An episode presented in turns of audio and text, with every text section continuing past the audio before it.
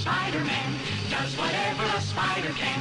Spins a web any size, catches thieves just like flies. Look out, here comes the Spider-Man. Is he strong? Listen, bud. He's got radioactive blood. Can he swing from a thread? Take a look overhead. Hey there, there goes the Spider-Man.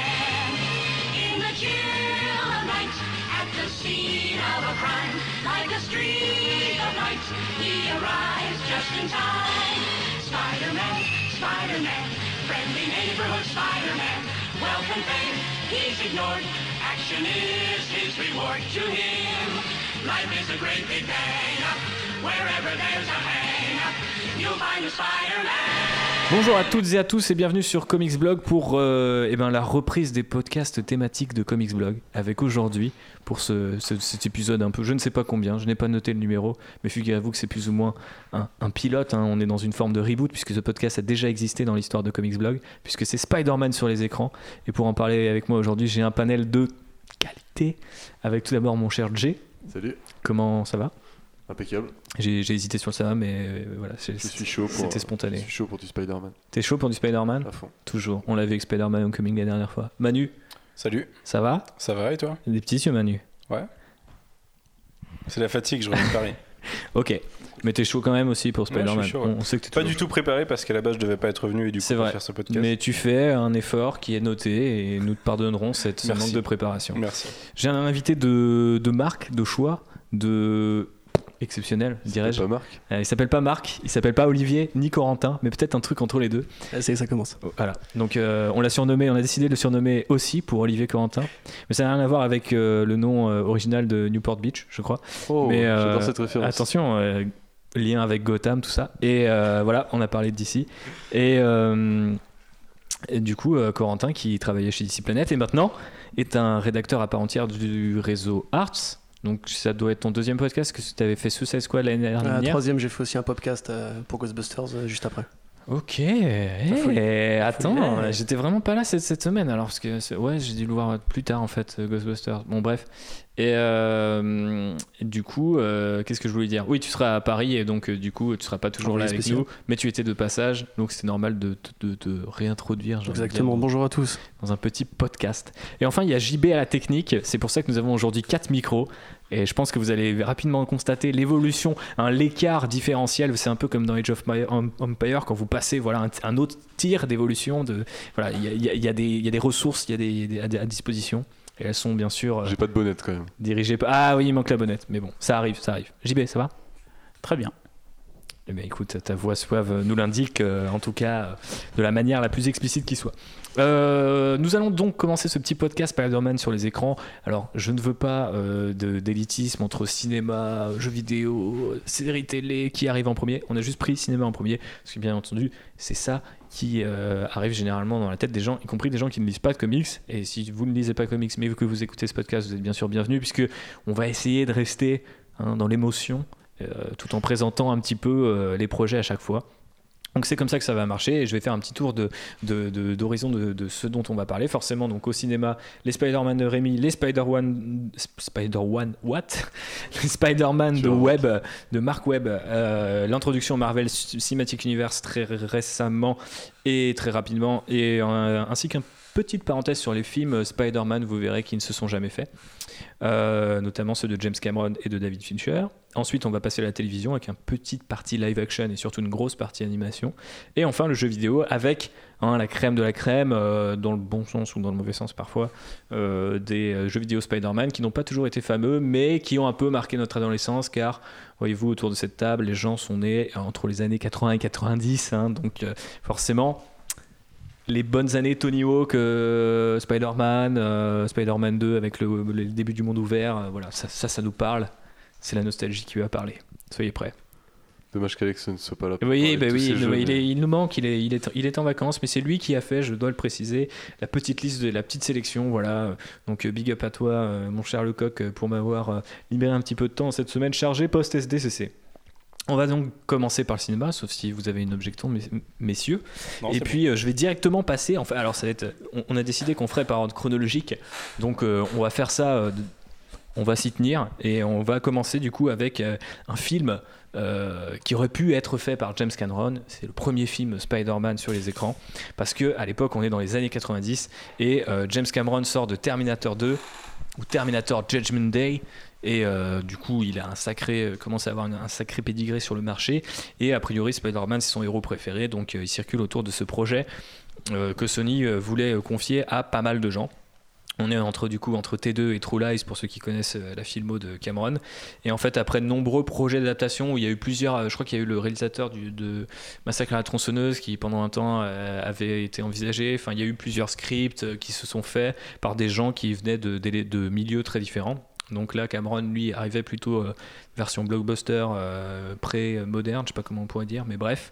Et il réinvente totalement les persos, puisqu'on a un Peter, euh, un Peter Parker qui est totalement conservateur, qui est un nerd, mais qui, euh, du coup, n'aime pas les gens modernes et tout. C'est ah, c'est un rageux, en fait.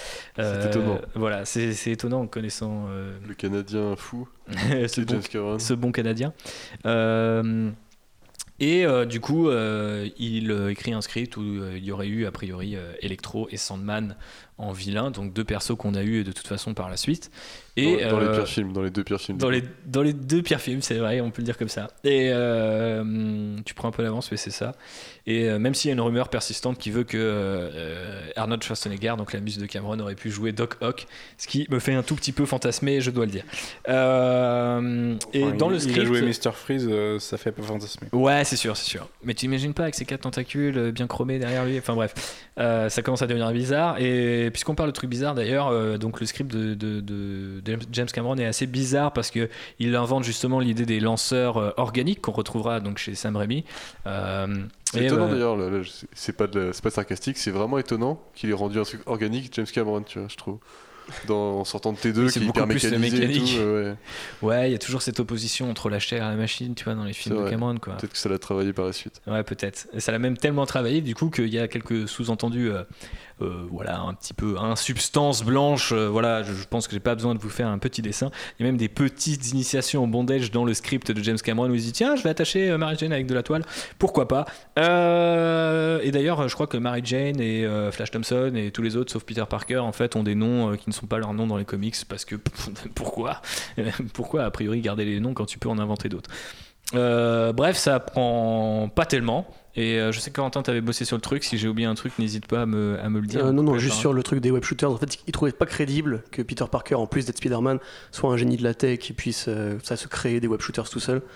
Donc euh, voilà, bonjour à Dan Slott qui depuis a un peu pris le parti opposé. Mais à part ça, non, non, je te, je te suis, euh, tout va bien. Ok. Et est-ce que ça vous aurait botté ce scénario, messieurs? Non, ça Oh, ça a que l'air la moitié, hein. je sens qu'on n'est pas du tout convaincu de Je suis pas, je suis pas 100% convaincu par le, le Rémi final, mais, euh, mais là non, non, non, merci. Moi, j'attends toujours une adaptation de Trouble par Greg Araki, donc un minimum de bondage dans Spider-Man, ça va dans mon Ouais, sens. je, te, je te suis là-dessus aussi. Ah, bah, on a des- finalement quelques partisans, mais JB aime- aimant beaucoup les trucs que les gens n'aiment pas. Euh, ça ne m'étonne pas de lui. Hein, c'est, son côté Durandal. Euh, passons au film. euh, de- Ah, je rigole, JB, je rigole. Je vais couper ton micro pour le reste de ce podcast. Ça va être chiant pour les gens parce que j'ai quand même pas mal de trucs à dire. Euh, du coup, on va passer euh, du coup au film de Rémi. Donc, euh, le projet en fait d'adaptation de Spider-Man, comme je disais, c'est Cameron est arrivé dans les années 90, mais en fait, ça, commence, ça a commencé en 86 quand Canon, donc pas l'entreprise de photographie, mais la maison de production qui avait fait les films Superman, voulait adapter Spider-Man de la même manière. Et puis en 99, c'est Columbia, donc Columbia Pictures, la branche euh, cinéma de Sony, qui avait euh, récupéré euh, les droits et qui avait une grosse bataille juridique qui a duré quasiment 15 ans. Tranquillement. hein, c'est toujours comme ça à Hollywood. euh, tu sens le potentiel du perso, donc tu y vas à fond. Et ils avaient contacté pas mal de réalisateurs. Donc je sais pas si euh, les gars vous connaissez euh, qui ils avaient contacté avant. J'ai Chris Columbus, Ang Lee et James Cameron du coup, et quelques autres qui ont après ont fait des films Marvel. C'est marrant du coup d'avoir notamment Ang Lee et Ouais, bah Tim Burton aussi. C'était aussi, euh, je pense, dans une idée de revenir sur la vibe, la vibe euh, vu qu'il a failli faire un Superman et qu'il a fait euh, deux Batman. il y avait déjà cette idée-là que si tu as fait un film de super-héros, tu peux en faire 14 autres. Joss Whedon n'est pas du tout avant-gardiste en fait. Non, pas du tout. Et il y avait même Shama- Shyamalan pendant un temps. Donc, en fait, c'était Ça aurait pu être intéressant. une, une- le twist, c'est que c'est lui, Peter Parker. Et euh, voilà. Et euh, finalement, ils reprennent à la base le scénario de Cameron, mais il- au fur et à mesure des versions et des personnes qui passent sur le projet, il ne restera que les fameuses toiles organiques. Euh, bah voilà, le film est sorti en merde, j'ai complètement oublié la date, c'est 2000, je crois. Non, non c'est après. Parce qu'il y, Non, avait eu c'est le 11 2001. septembre. Il y avait eu le 11 septembre entre Ouais, les deux et c'est important 2000 pour la en promo du film. 2002, Ouais. du coup, pour, c'est Ouais, ça Voilà. En 2002, 2002, ouais. Je, je sais pas pourquoi j'étais sur 2000, parce que c'est c'est- X-Men. C'est euh, le premier film dont moi je me souviens, sur lequel j'avais entendu qu'ils avaient édité le film euh, juste avant parce que Oui, en fait, il y a une histoire là-dessus. Euh, la promo. entre euh, les deux tours de Le premier trailer, en fait. Spider-Man arrête des braqueurs en hélicoptère avec une toile dans le 11 septembre. Et sur l'affiche, on voyait les World Trade Towers, Center. le World Trade Center, pardon. Le mec Euh, a des pouvoirs oui, dans voilà, le temps. Voilà, entre le 11 septembre. Entre les deux 1 du. Bref. Et euh, après ça, du coup, ils ont dû refaire l'affiche et virer le trailer. Mais dans le film, il y a les Twin Towers, puisque Sam Raimi voulait rendre hommage à ces pauvres victimes de la barbarie. Et euh, du coup, euh, qui l'a vu en salle euh, à l'époque quand il est sorti moi je l'ai vu en salle. ouais. Quentin, 11 ans. t'avais quel âge Euh, 11 ans. Ok. JB, tu l'as vu Oui. Qu'est-ce que, qu'est-ce que à l'époque, euh, fan, pas fan, euh, Manu, t'étais le plus Moi j'étais moyennement fan à l'époque, j'ai dû avoir. Tu 16 lisais déjà des comics Spider-Man Non, pas encore, non. Je devais avoir 16 T'avais ans. quel âge J'avais 16 ans, je viens de te le dire deux fois. Ah ouais, pardon. Et, Je te dis une connerie, je l'ai vu en salle en plus le premier. Et je crois que je l'ai vu euh, pendant le, le printemps ou la, ou la fête du cinéma, juste après euh, Star Wars épisode 2. Donc ça va, T'étais gâté, hein ça, ça remontait la moyenne, mais je me souviens que j'étais moyennement fan. Moyennement fan, j'avais plutôt, plutôt kiffé le deuxième après. Euh, le premier, ouais, j'étais mitigé. Mais Pourquoi je sais pas, je trouve. Tu t'en souviens euh, Tu l'as Non, revu je depuis, j'imagine pourquoi. Je- J'avais j'avais déjà un gros problème avec Tony Maguire. Euh, du coup, ça cassait un peu euh, la dynamique du film. Et, mais sinon, je trouvais que c'était impressionnant euh, par rapport aux films de super-héros qu'on connaissait à l'époque. quoi. Ouais, c'est carrément impressionnant. Même il y a certaines scènes qui sont qui restent quand même, même si plus Spider-Man 2 et voire même certaines scènes de Spider-Man 3. Et je me souviens euh, avoir été impressionné par la musique aussi. Alors que, ouais, c'est ce qui, ce qui était plutôt, euh, bah, ce qui était plutôt associé aux blockbusters super héroïques ou euh, ou les films de John Williams, enfin les films euh, à la musique de John Williams. Mais à côté de ça, j'avais jamais. euh, Le thème de Spider-Man il est super fort dans la trilogie de Rémi. quoi. Oh, il est incroyable. Et je pense qu'ils l'ont toujours pas égalé euh, sur, sur la suite. Quoi. Mhm. Après, le costume du bouffon vert, c'était pas possible quoi. Moi, On a failli avoir un costume beaucoup plus classique. Vous avez sans doute Ouais. déjà vu depuis Ouais, le temps. euh, ça traîne pas mal sur l'internet. Moi, euh, je sais que j'étais assez fasciné par ce. Je sais que j'étais terrifié. Donc en 2002, moi j'avais quel âge Rangers. J'avais ouais, j'avais 12 ans. J'étais super fasciné par ce perso. Et en même temps, je trouvais terrifiant la façon dont il mourait. Il est empalé par son, désolé spoiler, par euh, son, propre euh, planeur.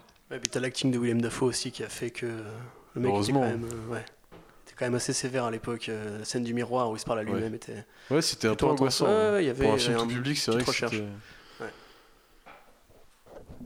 Bah, la tête de Willem elle est angoissante en fait. Peu Oui. importe le film dans lequel tu En le fait, mets. fallait, fallait William presque pas lui mettre de, de casque quoi. Et je pense que lui, juste avec un costume vert déjà, sa tête, juste, un peu, du maquillage et ça un peu de suffisait. hein. maquillage, ouais. euh, c'est- je pense que c'était bon. Il fallait bien justifier le, le pourquoi du bouffon vert, comment il est créé, tu vois. Mhm. Et là, la justification était trouvée par le fait que c'est une armure, tout simplement. Donc, Oui, après, il prend déjà un produit euh, spécial. Ouais, il y a un gaz au début, si je Le me gaz souviens qui bien. le rend déjà plus fort lui-même quoi. donc, euh. Mais il y a quand même euh, le- les attributs classiques avec le planeur, les bombes, le, le- le fameux gaz qui, euh, qui, euh, qui déclenche euh, toute sa, toute sa folie. Cette scène où ils attaquent Mary Jane sur le balcon quand Mary Jane est en. Elle est incroyable cette scène, on le voit arriver de très très loin. Ouais. Et c'est la première fois qu'on voyait, je crois, un truc arriver d'aussi loin en fait dans le cinéma. C'est hyper impressionnant. Tu... Et en plus, je crois, si je me souviens bien, le, le plateau et je crois que dans il y a des making of là-dessus où le plateau éclate vraiment. Il y a vraiment des, des- enfin, tu le vois d'ailleurs aujourd'hui. à l'époque, tu voyais pas tellement et tu trouvais que c'était hyper bien fait. C'était fait sans effets spéciaux. C'était vraiment des effets pratiques. Le balcon Ça qui s'écroule et tout. ouais. Ça se voit beaucoup aujourd'hui avec ces espèces de, de gros blocs, euh, qui sont sur des rails et tout. Mais euh, à l'époque, c'était quand même relativement impressionnant. Euh, Il y a comme ça dans chaque Rémi euh, un petit, comment dire, progrès technique. donc bah, la bataille du train dans Spider-Man 2, on en reparlera tout à l'heure. Et puis la transformation de Sandman euh, qui, euh, d'après les rumeurs euh, sur le budget de Spider-Man 3, aurait coûté tout le budget de Spider-Man 1. Euh, ce qui me paraît complètement délirant, mais On est à combien pour euh, Spider-Man 1 en budget? C'était 100 millions de dollars de budget. Ouais, ouais. Ouais, c'est- pour une scène, ça me paraît un peu. euh, Ça paraît un peu gros quoi. Ouais, il y a pas mal de scènes quand même avec Sandman. Oui, mais juste la la création. Mais juste la euh, scène de la ah transformation, mais qui est assez incroyable hein, en termes Ouais, d'effets ouais, spéciaux. Le, le- c'est les textures qui sont super. Les, comment on appelle ça? Les euh, ah merde, les particules qui sont le plus dur à recréer, le sable, les trucs comme ça et tout. Donc pour le coup, euh. Là ils avaient été. euh, Ça fait beaucoup 100 millions. ouais, ça fait quand même beaucoup. Beaucoup d'heures de travail, je peut-être qu'il y, a- mais- y une idée d'inflation ou de trucs comme ça qui se cachent derrière tout ça. Enfin bref, revenons sur Spider-Man euh, 1. Ou pas, euh, si on en a- enfin, je- Je pense on, qu'aujourd'hui. découvre, on découvrait les acteurs dans leur rôle déjà, et Kirsten Dunst aussi, il m'avait pas total convaincu quoi. J'étais pas un lecteur de Spider-Man en comics particulièrement, mais j'avais bien vu le personnage, comment il était un peu, tu vois. Et... Mais moi, c'est bizarre parce que quand j'étais euh, plus jeune, je- du coup, on en reparlera tout à l'heure, mais j'avais maté euh, toute la série euh, de 94, du coup. Et dans la série de 94, les persos étaient représentés vachement vieux. Avec ce Peter Parker en polo Lacoste en permanence et, ou en costard Super carré. super carré, on dirait, on dirait Batman dans Animated Series. tranquille, les 90. Et ils, avaient tous l'air super vieux. Donc je me souviens que j'étais pas choqué. Et puis quand j'ai commencé à, à relire des comics et à, à- à- surtout quand tu les lis un peu. Moi j'ai commencé. En fait, je pense que Spider-Man c'est sorti à l'époque où j'étais euh, trop jeune pour lire des comics et pas encore assez vieux pour en relire. Tu vois ce que je veux dire? J'étais vraiment entre les deux. Et je me, quand j'ai relu des classiques et tout, je me disais mais Spider-Man c'est quand même des thèmes hyper adolescents et faire jouer ça à Kirsten Dunst qui a l'air d'être une j'allais dire une grande dame, mais c'est pas une grande dame, mais c'est, c'est ta voisine qui a, qui, a, qui a deux gosses qui va chercher son pain, qui est tranquille, tu vois, qui est, qui est jolie, qui est sympa, tu vois, mais, mais c'est, pas- Mary Jane, c'est pas la girl next door, quoi, enfin, pas dans ma tête, quoi. Bah pas trop non. Puis du coup le Peut-être la- à l'époque, hein, l'association avec Maguire pour un- pour faire un, un Ça, Love c'est Interest, pas, pas quoi. facile Enfin, quoi. Beaucoup de gens engueulaient sur euh, Mary Jane et Kirsten Dunst, euh, à tort ou à raison. Ça a été pareil après avec euh, Amazing Spider-Man, mais Tobey Maguire, on en parlait tout à l'heure, ça, c'est pas possible. Quoi. Mhm. C'est quand tu commences Il a à faire donné comics euh, Il a donné des super mèmes. Ouais, Mais- ouais, ouais. Donner super mais les Spider-Man, de toute façon, depuis la série des années 60, euh, toujours euh, très productifs. Mais euh, ouais, c'est, c'est vrai que c'est bizarre parce que moi j'ai souvent l'impression, après je peux me tromper sur les, sur les, les âges et tout, que c'est souvent la génération euh, euh, juste avant nous ou quelques, quelques années euh, avant nous qui euh, a vraiment eu le film au bon moment et ne s'est jamais posé la question de si Spider-Man c'était Tobey Maguire ou pas. Je, pense notamment s'ils nous écoutent à nos amis de Club Web qui, sont, enfin, qui adorent les films de Rémi et, et chez qui ça pose pas tellement de problèmes en fait. Alors que moi, je, enfin, je sais que je- en revoyant les films, c'est genre, c'est- des bons films, mais c'est pas, euh, enfin, le Spider-Man, c'est une réinterprétation libre, quoi, tu vois, dans ma tête, c'est Ouais, vraiment pas. J'arrive pas, pas à pas très futé quoi. Et je sais qu'on, euh, mais faudrait qu'on en fasse. Et c'est Sullivan qui avait un jour déclenché sur Twitter l'idée qu'il fallait vraiment un jour qu'il y ait un débat euh, ceux qui aiment la trilogie contre ceux qui aiment pas la trilogie, parce que moi, effectivement, j'arrive pas à retrouver tout ce que j'aime dans, dans les comics euh, Spider-Man. Et même à l'époque, euh, si c'était cohérent avec le cartoon, je trouvais ça quand même assez bizarre. Enfin, je pense que même jeunes, tu te rends compte qu'ils ont un âge. euh, à l'époque, euh, il y avait quand même les X-Men ou euh, Superman Returns, et tu avais l'impression que les personnages avaient, avaient- avaient le même âge, alors que Superman, dans ma tête, c'est pas du tout un adolescent, et les X-Men non plus, tu vois. Enfin, donc. euh, Après, on parle d'une époque où Hulk faisait enfin faisait Hulk et où euh, Daredevil était, enfin Ben Affleck était Daredevil, tu vois. Enfin, c'est pas une époque époque. qui cherchait la cohérence vraiment jusqu'au bout, tu vois. Et Wesley Snipes était Blade. Ouais, bah ça, à la limite. Imagine l'univers cinématique partagé euh, de l'époque, euh, gros classique, mais on va en reparler un petit peu. Euh, on, on passe sur Spider-Man euh, 2, messieurs? Non? JB, t'as On a même pas parlé du bisou à l'envers sous la pluie. Bah, J'allais en parler justement. C'est peut-être la, la scène la plus culte du premier film Spider-Man. C'est le, le truc le plus iconique et c'est l'image qui, est ressortie la plus, qui ressort le plus de la trilogie, je pense. Ouais, je pense aussi. ouais. C'est ce que les Ouais. gens parodient aujourd'hui, tu vois. C'est l'élément facilement euh, facile à dans. Spider-Man dans Spider-Man Homecoming. 3. Moi je trouve que la, la vraie révolution dans le 1 c'est de le voir euh, enfin planer comme ça. euh, Ouais, les scènes entre les buildings, ouais, C'est assez- entre les buildings. Pour moi, j'ai retenu que ça de ce ouais. film. Quoi. C'est un mec, je l'ai vu enfin en film, ça y est, c'est arrivé, il fait ça. quoi. Et je crois que ouais, bah, c'est le. Ouais, il y a quand même la- c'est vrai que la scène du bisou est assez emblématique, mais Oui. si je me souviens Reprise dans The aussi pour, raccord- pour raccord. Oui, euh, oui, oui. Mais euh, je, me, je me Oui, souviens que c'est- même la façon dont elle est amenée, elle est super bizarre, non? C'est pas un bail genre euh, Marie-Jeanne va se faire violer dans une allée. Ouais, et- exactement. Ouais, ouais. c'est quand même super bizarre. Sous la pluie et tout, euh, en petite nuisette, etc. Et là, il Bon, arrive. c'est juste un t-shirt sous la pluie. Mais... Ouais, mais ça part dans des, ça part part en dans des disette. délires un peu Jurassic World, type euh, Brice Dallas, euh, pff, connexion euh, jusqu'au Gabon avec euh, Brice euh, Dallas Howard. euh, euh, c'est une citation de B2O, pas du tout une, euh, pas du tout une, une insulte raciste ou quoi que ce soit. euh. Je l'avais, je l'avais. Tu l'avais, toi tu l'avais, mais euh, nos auditeurs ne l'ont pas forcément. Après, euh, voilà. Euh, passons peut-être à Spider-Man 2 maintenant qu'on a fait la scène du bisou. Et du Non, coup, cette connexion à Bryce Dallas Howard qui jouait Gwen Stacy. Et Gwen Exact. Stacy, ouais. Et je, et je pensais à Jurassic World où d'un- d'une scène à l'autre, d'un coup, elle est toute huilée euh, pour combattre un dinosaure et tu te dis pourquoi, Colin? Mais c'est un autre débat. Et euh, donc, passons à Spider-Man 2 qui, personnellement, est mon préféré de la trilogie Rémi. Oh je- oui. Je Je confirme. pense que c'est à peu près le cas pour tout le monde ici. Pour les Et avoir rematés, The le Amazing n'a pas Spider-Man. bougé. Pardon, je parle en temps que non, vas-y, vas-y. Ouais, c'est le sentiment n'a pas bougé clairement. Il se détache en bien des points cinématographiquement. Il est hyper impressionnant. C'est clairement au-dessus du game, surtout pour le 3. Du coup, euh, je pense qu'on kiffe tous euh, Alfred euh, Moli- Molina en bouffon vert, Mhm. euh, en bouffon En- vert, en Doc Ock, pardon, Doc Doc Ock, ouais. Tout à fait. qui est Bien peut-être dramatique. Hein Une- complètement une réinterprétation aussi, mais bien dramatique et qui.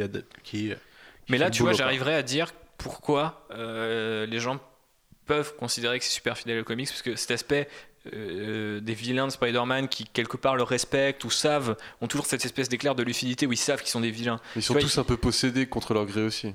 Ouais, il y a ça. Bah alors, ça, du coup, j'aime pas trop le fait que. Y a, on- je crois qu'on avait parlé On euh, à la sortie de ouais. Spider-Man Homecoming que tout ce qui gâchait, c'est le fait que les tentacules ont une conscience. Enfin, l'idée est super intéressante, mais ça gâchait peut-être un peu ouais. le, le character development, le fait que, en fait, c'est l'IA qui. Une IA, euh, enfin, des, des bras qui prend euh, contrôle sur le mec. Mais euh, il y a souvent cette réalisation chez les vilains de Spider-Man euh, que ils sont, leur- ils leur sont des vilains, alors que chez quoi. plein de super-héros, ils sont vilains, ils s'en ils battent les couilles. Alors que chez Spider-Man, des fois, ils, ils voient dans les yeux de Spider-Man qu'ils sont vilains et ça les, ça les terrifie. Et je, je repense à ça, j'ai rematé un épisode de, de- de la série de 94 où Spider-Man a le costume noir et veut balancer Shocker dans le vide. Et du coup, Shocker comprend que le mec est en train de vriller et du coup, il fait Non, mais tu peux pas, c'est toi le gentil, qu'est-ce que tu fais et tout? Et au final, il le jette pas, mais c'est. Ou je sais plus, merde. Mais ça se trouve, il le jette. Mais Non, non, il le jette pas, il le jette pas. il le jette pas. Ok, Mais dommage. ce, ce dont tu parles sur les pour tentacules a leur conscience, je pense qu'à l'époque ça a été repris de Ultimate Spider-Man qui avait commencé il y a du coup quelques années, 2-3 ans.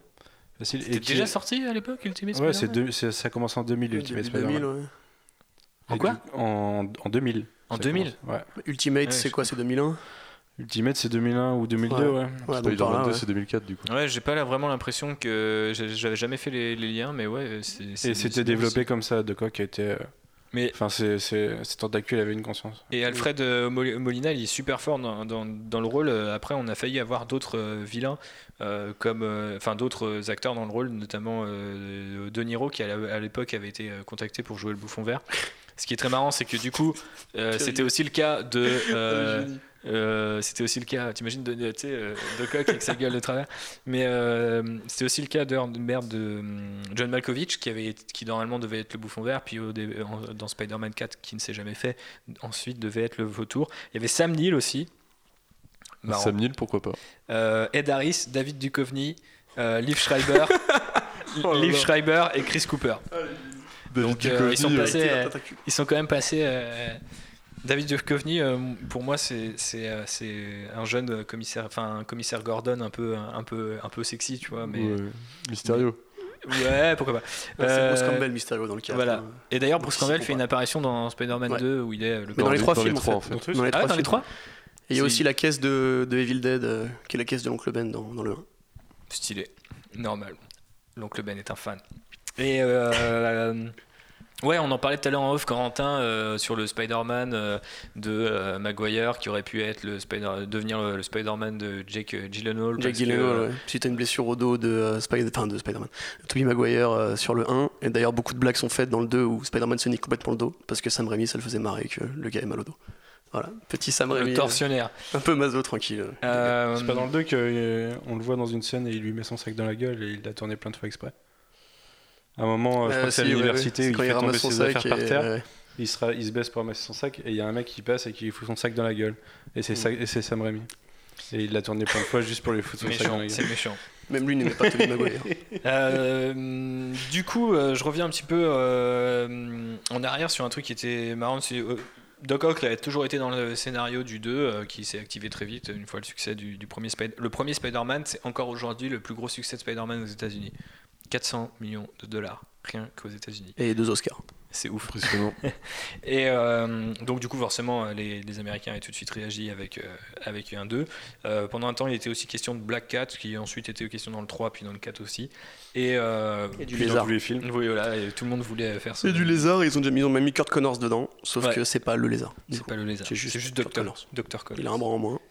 Et euh, on a aussi, euh, du coup, euh, qu'est-ce que je voulais dire? Ah oui, euh, et tu connais, as l'anecdote, euh, Corentin, sur euh, Thomas Jane, et on parlait de. de- de- Ah, pas, non. À l'époque, euh, pendant le tournage, il y a une scène donc, euh, qui est le mariage de, euh, de Josh Jameson, le, enfin, le fils de, de, JJ de, de TJ. Et du coup, il se marie avec. merde. Perdu. Bah, Mary Jane Euh, oui, mais je, je- je- Ah, oui, Kirsten Dunst. Euh, et euh, du coup, il se marie. Dans la scène du mariage, euh, des gens avaient euh, à l'époque euh, Internet naissant, rumeurs, théorie du complot, DCEU. Non. Et euh, du coup, euh, il y avait euh, des gens qui. euh, m'empêche. qui euh, avait spoté quelqu'un qui ressemblait à Thomas Jane dans l'audience. Thomas Jane, Donc qui, le on le rappelle, Punisher. je joue le Punisher. De.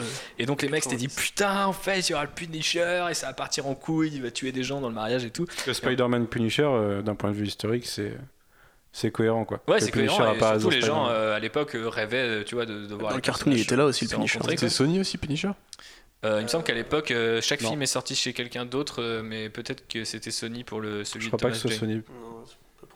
Je crois que les trois films ont trois euh, maisons différentes, donc euh, peut-être que bon bref, peu importe. Mais les gens avaient spoté Thomas Jane qui en fait était en fait le doubleur de Thomas Jane d'après ce que j'ai compris de l'anecdote sur ses cascades et qui était là en fait en figurant. du coup, voilà, voilà la petite histoire de- du, du début d'univers partagé euh, des années 80, enfin juste, 2000. juste pour revenir très rapidement, hein, Joe Manganiello était Flash Thompson quand même. Oui. C'est vrai, il y a des effectivement. connexions quand même. Ouais, ouais. Ah ouais, et puis euh, Si on, a des connexions quand même dans tous les sens euh, ces derniers temps. euh, Ouais, clairement. avec, euh, Ça commence à être redondant les rôles pour eux. Exactement, forcément, avec la surexploitation du- des licences de super-héros. Bon, qu'est-ce qu'on pense euh, Là, on a fait un petit peu le tour des anecdotes des- de- du développement de tout le bordel. Qu'est-ce qu'on pense de ce Spider-Man 2, si ce n'est que c'est le meilleur de la trilogie? Ouais, c'est le meilleur de la trilogie. Il a- C'est celui qui a le plus de scènes iconiques, je pense, au final. Et euh, celle du métro elle reste dans la tête de tout le monde déjà. Meilleur vilain aussi. Meilleur vilain, probablement. Les métros avaient tourné, avait été tourné d'ailleurs, euh, quand on parlait de l'évolution technologique du truc, ils avaient créé ce qu'ils appelaient la Spider-Cam, qui Ouais, était euh, deux, euh, enfin, ou plusieurs câbles tendus entre deux buildings. voilà, entre deux buildings et qui, du coup, pouvaient simuler le point de vue de Spider-Man. Ce qui était quand même à l'époque. euh, Mais remater la scène de combat est assez ouf. hein, la fin avec les fameuses métaphores christiques. euh, pardon. Métaphore christique est un peu ridicule, mais c'est vrai que le combat, quand même, il y a vraiment des travail d'angle de caméra et tout. Et puis, comme disait Jay, meilleur vilain. Ils ont pas ré- enfin, réitéré l'erreur du bouffon vert d'en faire un vilain un peu plastoc et tout. Là, il a zéro costume, c'est juste les tentacules, c'est le manteau. Je me souviens que j'étais hyper fan de Spider-Man, du coup à ce moment-là, sans doute accroché par le film. J'avais même les Lego Spider-Man qui étaient en fait des Lego Studios où tu pouvais faire des films en stop motion. Et du coup, j'avais un poster, j'avais acheté un magazine puisqu'il y avait le poster euh, super grand du Doc Ock. Et euh, dans le magazine, ils expliquaient euh, que, euh, je sais pas si c'est véridique ou non, et j'ai bien sûr plus ce magazine donc je ne peux pas vérifier, que en fait les mecs avaient passé des années et des dollars entiers à trouver le design des tentacules parce que Rémi ne voulait pas d'un truc cylindrique qui ressemble à un tuyau de douche. C'était ça vraiment ce qu'il avait dit. Quoi. Et au final, je trouve que c'est hyper réussi parce que le design est, est assez ultime en fait. Parce que c'est vrai que quand tu regardes, ils ont réussi à rendre. euh, Tu sais, quand il a le long manteau et qu'il braque la banque, c'est hyper stylé. Tu vois, il est hyper stylé le vilain. Quoi. La Alors scène que- d'après sur les toits, ça, ça rend hyper bien, c'est Ouais, hyper hyper organique aussi. organique. tu vois, dans Ouais, ma tête à l'époque, euh, il avait un costume vert et jaune, une coupe au bol et des vieilles lunettes de soleil. Et là, d'un coup, il est super badass avec des tentacules euh, hyper. euh, Il a des lunettes je- de soleil aussi, quand même. Ouais, il a quand même les lunettes de soleil Il parce que était soudure quoi. parce qu'il faut pas déconner. Euh, bon après il y a deux trois scènes ridicules, euh, notamment l'espèce de ralenti euh, sur le café. euh, c'est dans le 2 ça, ou Ouais, c'est ouais, dans le deux, ouais. ouais, qui est un peu bizarre. Mais C'était dans la euh, bande-annonce. on Et, ouais, un- globalement un- c'est plutôt bien foutu. Il y a un truc dont on n'a pas parlé sur le 1 et a, dont on n'a pas encore parlé sur le 2, c'est euh, James Franco et son Harry Osborn que j'ai détesté à l'époque. euh, Enfin, James Franco, c'est pas son meilleur rôle, quoi. Et Ouais, pourtant, il l'a révélé, hein. Ouais, je, je- je trouve que ce- cette interprétation de Harry Osborn ne colle pas du tout, quoi. Je sais pas, j'ai- beaucoup de mal et je trouve qu'il a un peu pourri la franchise. Enfin, son évolution a un peu pourri la franchise. Pas James Franco, mais l'évolution de Harry. euh, qui mène à, ce statut dans le 3. euh, Le, le statut de culte de la trilogie de Rémi fait qu'il y a énormément de renseignements, mais en travaillant euh, notamment avec Wikipédia et en anglais et en français, je voyais des trucs qui se contredisaient. Par exemple, le fait que Rémi voulait pas de Doc Ock, alors qu'au final, il, euh, dans d'autres trucs, tu voyais que oui, et qu'il était revenu à Harry Osborn dans le 3, parce que pour lui, son arc, ça avait toujours été de dire dans le 1, euh, le, le père vrille devient méchant, se fait buter, donc le fils, ensuite, il a une progression, alors qu'en vrai, dans le 2, il n'y a Du pas c'est juste un background. Ouais, c'est pour ça que c'est mal fait. c'est pas tellement un arc narratif, c'est juste j'y reviens quand ça m'intéresse en fait. Et- Après, l'alchimie de Franco avec Tobey Maguire aussi était euh, très discutable. hein. Les deux acteurs se répondent pas du tout. Ils ont pas le même, du tout, la même structure de jeu. vrai le film était de toute façon plus fait autour de Tobey Maguire et le servait, se- servait un peu son jeu un peu mièvre là. Alors que James Franco est pas du tout dans ce registre-là. Effectivement, il avait l'air d'un étranger dans le film, c'était un peu bizarre. Quoi. Bah, surtout, je trouve que ça exagère vachement. Euh, pour moi, c'est- c'est- je dis pas ça méchamment, mais pour moi, Spider-Man, c'est une comédie romantique, quoi. Et du coup, quand t'as euh, le mec complètement, euh, euh, amorphe contre le mec complètement crâneur qui a plein de thunes, tu sais, dans les extrêmes, les, dans les jeux les plus extrêmes que tu puisses imaginer. Tu vois, par exemple, le nouveau Flash Thompson de Homecoming, tu vois, je trouve qu'il a un côté euh, vachement crédible dans, dans- sa connerie et dans son côté euh, euh, mec, mec relou que t'as envie de baffer, mais en même temps, il existe, c'est comme ça, t'en as un dans ton lycée, tu vois. Et alors que là, c'est juste, tu sais, j'étais là, genre, mais en fait, pour, ça, ça fait super bizarre pour la, justement le développement de Mary Jane qui euh, passe d'un mec amorphe à euh, un mec euh, super chelou qui lui fait des œufs. Ça, c'est dans le 3, je, je crois. euh, cette scène de cuisine là où il la drague à moitié, c'est ouh, c'est malaisant. Rien que d'y penser, ça me, ça me met mal à l'aise. James Franco me met un petit peu mal à l'aise en général, mais là particulièrement.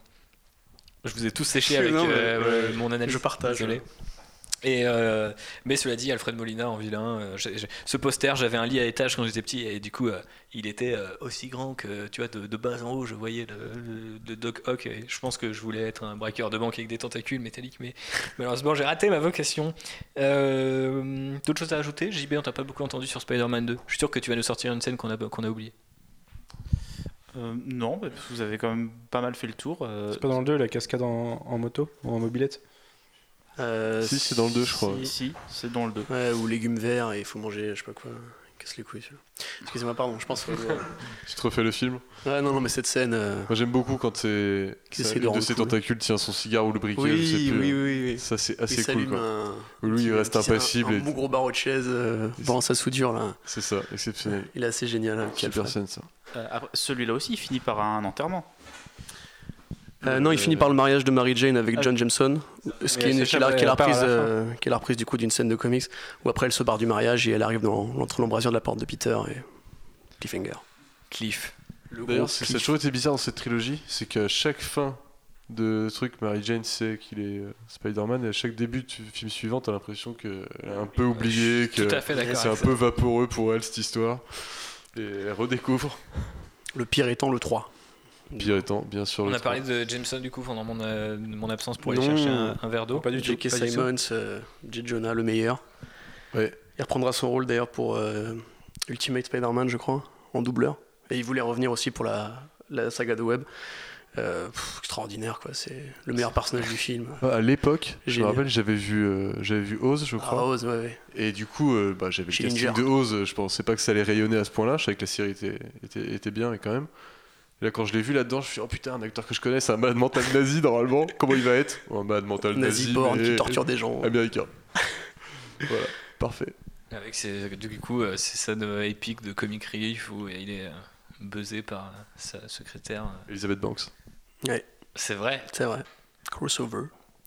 Euh, voilà. Spider-Man 3 Bon, pff, Euh, a Très mauvaise expérience ciné. Le, je les ai tous vus au ciné du coup et le 3. Moi, c'est celui-là que j'ai pas vu au ciné au final. ouais. Je l'ai vu, euh, je l'ai vu, j'étais au premier rang parce que je suis arrivé euh, assez tard à la séance. Et je me souviens que le- d'entrée de jeu, tu as la, la scène contre le, le, le- le bouffon de Harry Osborn justement. Et qu'elle était pas- illisible et, et ça m'a ça, ça m'a déjà flingué le cerveau dès le début du film. Et après, bah, c'est parti de mal en pis quoi. Mais euh, moi je trouve que, enfin, autant je, je trouve qu'il est très bizarre parce que autant les films, on en a parlé, il y a des faiblesses d'écriture, il y a des trucs un peu chelous, mais tu- la, la trilogie, c'est un peu le toute proportion gardée parce que je trouve que le, film que je vais citer est meilleur, et c'est un peu le, le The Dark Knight Rises de Spider-Man. Tu vois, c'est-à-dire pourquoi, Oula. pourquoi ces vilains, pourquoi ces vilains là, pourquoi cette plotline là pour terminer une trilogie en fait. Je pense que tu vas te calmer quand même. C'est ça que j'ai jamais rester bien crémeux par contre. Non mais c'est quasiment, c'est quasiment la même chose. T'es genre, pourquoi t'es obligé de C'est terminer quasiment la même chose. C'est quasiment la même Ouais. chose. Pour, près, quoi. pour moi, c'est le, même, c'est le même truc, c'est de dire, t'as les mauvais vilains, t'en as trop, et ça raconte un truc qui, au final, est un petit peu. Parce que c'est ton avis sur Dark Knight Rises, mais c'est pas le nôtre, je pense. Enfin, les mauvais vilains, euh, Venom a jamais été un mauvais vilain, c'est juste que Raimi n'en voulait pas en fait, on lui a imposé. Ouais, Euh, du lui coup, il a- a pas fini voulu par le traiter dans le film Venom. et il arrive à la fin. Mais à la euh, base, il voulait pas du tout de vilain, Sam Raimi. Il voulait que ça soit, euh, enfin, il voulait qu'on ramène le personnage à un truc euh, beaucoup plus euh, euh, street level. Et en fait, il combat des, ça lui euh, remet en, en- enfin, ça remet en question son identité de super-héros parce qu'il il combat des braqueurs de banque et tout. Ce qui est, pour terminer une trilogie, n'est pas non plus la meilleure solution. Après, Ouais, mettre beaucoup plus de vilains, je le- sais pas. Un Harry qui le, excuse-moi, le- qui le pousse à, à, à re- recombattre un vilain que lui il est, du coup ça fait une relation amie hyper tordue, tu vois. Ouais, puis tu dis pas. pour finir une trilogie, je pense pas que Sony avait prévu de s'arrêter là en fait. On retrouve Non, après des vrai, plans pour le mais- 4, 5, 6, etc. Il y a un truc qui fait que factuellement, dans la tête des gens, une trilogie, c'est un arc narratif euh, Ouais. complet et qu'il faut le terminer sur un truc satisfaisant. Tu peux continuer sur des films ensuite, mais enfin, moi, Peut-être je... que c'était un hommage caché euh, euh, au tournant qu'a pris euh, la franchise Spider-Man avec Spider-Man 3 à l'époque. tu vois. Ah, euh, Superman avec Superman 3 à l'époque. ouais, peut-être. Où il y a le côté 3, dark, euh, c'est dans le 3 euh, que Superman il, il est bourré à un moment. Ouais, il, ouais, a- ouais, il a Kryptonite son double maléfique, tu vois. Ouais. Ils ont fait pareil. Ils ont fait pareil, ils ont fait un petit peu pareil. Mais euh, ouais, euh, après, je sais pas, c'est- j'ai une certaine sympathie. On parlait il y a, pour certaines scènes, notamment celle de la transformation de Sandman, qui devient l'assassin de, de, De Ben. de Ben Parker, mais euh, j'ai trouvé que. Enfin, je trouve que le personnage est assez bien, encore une fois, dans, dans l'esprit. de- J'ai une fascination assez malsaine pour les vilains de Spider-Man, et du coup, euh, Ah ouais ils sont plus ou bien. euh, ouais, Mysterio. euh, voilà, tu vois, tranquillement quoi. Non, mais même Sandman et tout, tu vois, dans le film, je trouve que c'est intéressant d'en faire l'assassin de Ben Parker. Mais Fait Sandman n'est pas raté. Enfin, son arc à lui est pas raté. Je veux dire, la scène où justement il devient un- l'homme de sable et où il essaie de choper. euh, Enfin, qui est assez belle quand même, au-delà de Ouais. la prouesse technique. C'est juste que, clairement, c'est un bon c'est une de- surdose quoi. Il n'y a pas la de- place de mettre tous ces vilains là, tu vois. Il y a trop de vilains et du coup c'est bizarre que le mec euh, au départ ait voulu faire un truc où il n'y a pas de vilains et finalement il fait un truc où il y en a plein. Ah bah, Je sais ça- pas, je trouve qu'il y a ce côté un peu euh, de horreur poétique de, de, de Sam Raimi, tu vois, dans sa transformation, dans son arc narratif, dans son. C'est un film de monstre quoi, tu vois. C'est ultra exposé le- l'arc de, de Sandman. On n'a clairement pas besoin, alors que t'as un Topher Grace en roue libre à côté. C'est vrai. Cette interprétation, mon dieu. Et puis on a du coup euh, Venom qui se rajoute dans tout ça, enfin le costume noir puis Venom qui se rajoute dans tout ça. Même si le costume noir était hyper stylé, je me souviens que l'affiche était hyper cool. Ah, mais surtout reflet, ça euh, donne euh, une scène où il, se regarde lui-même dans le, dans le, dans le building. C'est assez stylé. Ça, ça faisait des posters assez cool aussi, Ouais, effectivement. Effectivement. Je crois que je les avais tous les posters en fait. Je, j'ai des- je les ai bien en tête, donc je pense qu'ils devaient être un jour affichés dans ma chambre.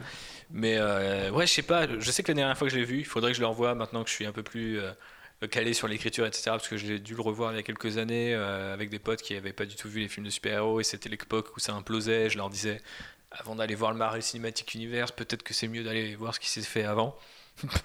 qui étais-je pour dire ça? Mais euh, bref, on avait regardé ça, on avait regardé les X-Men, on avait regardé pff, euh, encore moins, tu vois.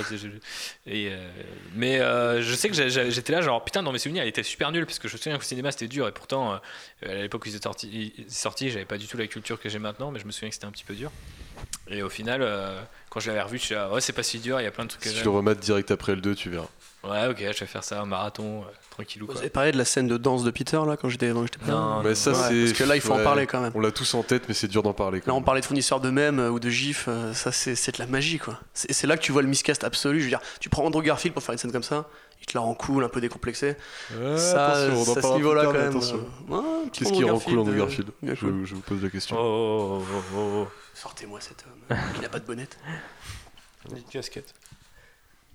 Bon, du coup, la période gothique de Peter Parker, on s'en est toujours pas remis. Ah, le monde ça, ne s'en est Le monde pas ne remis. s'est pas mis. C'est Et ni pas bien écrit, pas bien interprété. Je crois que c'est là que que rend est mort cérébralement. Cette Gwen Stacy, c'est lamentable. Pourquoi ils ont fait ça? Autant ne pas la nommer, cette femme. Mais oui. C'est c'est- c'est Tu pas aurais pu grave, mettre une. Felicia Hardy euh, en second intrigue amoureuse, tu vois, mais Gwen Stacy, ça a une histoire aussi, quoi. Là, non pour moitié la passer, faire mais- tomber en dans haut d'une grue et pas le faire, les Et mecs. puis Brice Dallas Howard, quoi. Enfin, En même temps, s'il l'avait fait, c'était gratos. Elle est là deux minutes, elle meurt. Ah merde. Bah, Gwen Stacy, mec. on s'en fout, l'a jamais Stacy meurt dans les films, c'est comme ça. C'est c'est- c'est Ouais, lisible au dernier de degré. Gwen c'est- mourir après Elle est chiante, et c'est tout quoi. Oh. Non, mais elle est chiante volontairement dans le film, je veux dire. Ah oui, non. Ça doit provoquer Pas- l'énervement quoi. C'était pas tellement la Gwen Stacy qu'on connaissait. Quoi. Moi, je team Gwen Stacy all the way. Hein. Mary Jane, euh, je me méfie de ces filles-là. hein. Attention. Ah, ok.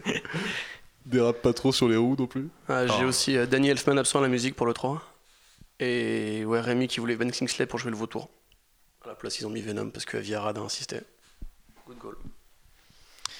Eh, attends, I know my stuff. Mais euh, du coup, euh, oui, ce, ce Venom qui euh, finit par être euh, dans une scène un peu classique de, de, de- de clocher et de cloche. Être même Eddie Brock, l'arc qui mais- commence à deux heures de film. je suis journaliste, tiens. Je crois qu'il a que deux scènes avant de devenir Venom. vraiment. Ouais, c'est vraiment ça. ouais. Seul truc méchant qu'il fait, c'est photoshopper un truc pour essayer de- Ouais, ouais, grave. pour essayer d'avoir sa photo à la une quoi. Ah, du génie. C'est tout le truc, c'est le seul truc méchant qu'il fait. Allez Venom, terminé. On n'est pas prêt pour le spin-off avec Tom Hardy. Clairement. Il va tuer des chats et tout, c'est c'est hardcore, mon gars. Et euh, qu'est-ce qu'on a à dire sur Spider-Man euh, Spider-Man 3 Par le skateboard volant de James Franco. euh, Ouais, oh bah oui, ça Oh aussi. euh, vous parliez du costume Ouais. du bouffon dans le 1, mais alors là, c'est. Et du Eh, coup, voilà, c'est quand même culte pour avoir de tenté costume, le, multiple vilain à, à la fin avec le, le team-up des trois, quoi. Mais... Enfin, non, bah non, puisque c'est du deux coup, contre le- C'est deux contre deux. ouais. Mais, Mais c'est vrai que ça a ouvert quand même une tendance du multi-vilain dans, dans Sinister les Six films. quoi. déjà à l'époque était peut-être prévu. hein. Alors, cela dit, dans, dans Batman Returns, il y a déjà Catwoman et, et, euh, le pingouin qui ont des arcs euh, parallèles. Donc, Mhm. euh, je ne sais pas si. euh, C'était plus fin quand même. Ouais, mais je veux dire, est-ce que c'est. Parce que j'étais en train de dire que ça avait créé une tendance. Parce que c'est vrai que le triple vilain, c'est plus si nouveau en fait. Non, Enfin, mais et puis DC l'avait fait avec Batman. Là, tu parles du 2, mais le, 4, le 3 et le 4 aussi ont des. Ah bah oui, oui. Ouais, ouais, Ouais, on le vilain de par film. c'est Ouais, vrai. ouais, c'est vrai. donc Même tout team up à chaque J'ai dit de la merde au début. Après, je pense que la, de philosophie, c'est plutôt euh, un, un, un, un héros vient avec euh, une grappe de vilain, quoi. Ouais, Puis on, l'utilise comme Et on puis veut. au troisième film, tu vois, tu fais un peu la fiesta, c'est pas grave d'apposer des trucs Ouais. euh, plus dirigistes. C'est c'est un que- peu grave du coup pour la qualité du film. Mais ils essuyaient les plâtres aussi à l'époque, hein. les mecs savaient pas trop euh, comment gérer le timing et tout. Puis là, non, clairement, Venom, euh, c'est pas Non, possible. c'est- un- Les c'était un- singos amers, ce Spider-Man 3. Mais du coup, euh, vu que euh, on va y revenir encore avec The Amazing Spider-Man, mais je pose la question maintenant.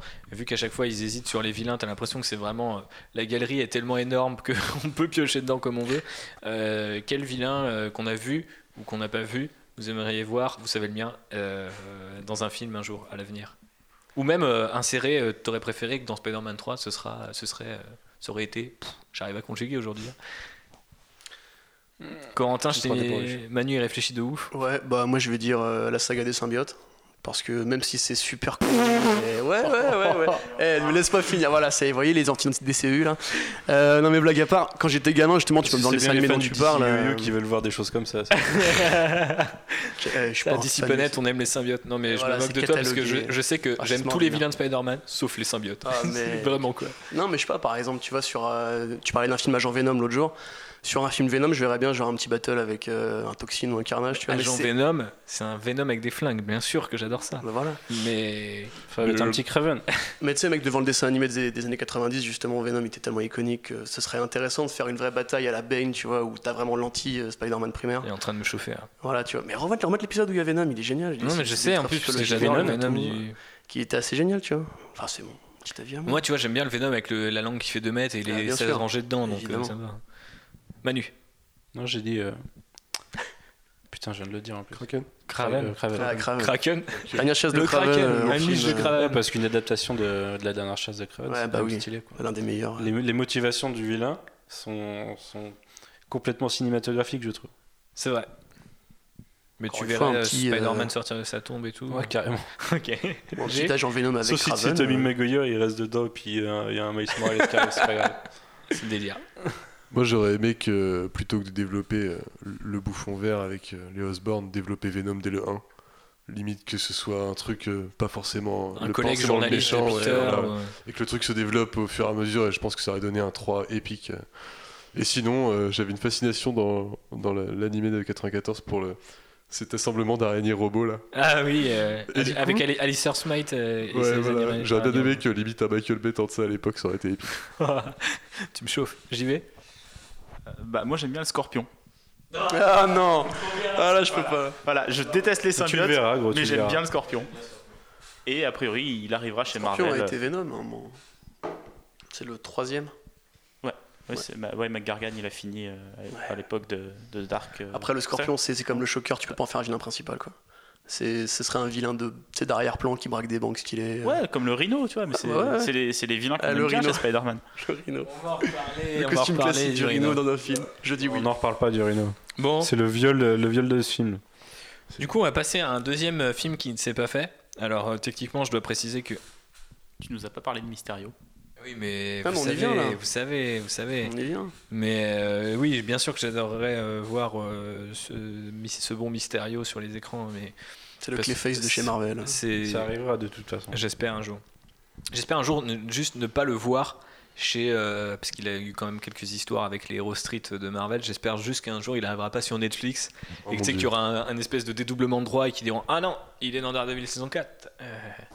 Euh, Mais après, s'ils le font comme le. Punisher, pourquoi pas hein. C'est un bon arc de Daredevil justement avec euh, Mysterio. moi j'aime bien, quand euh. j'aime bien quand Mysterio est un peu ridicule, pas quand. euh, Enfin, mes respects à Kevin Smith, mais quand le mec devient un méga serial killer, je suis un peu en mode Je sais pas, je sais pas.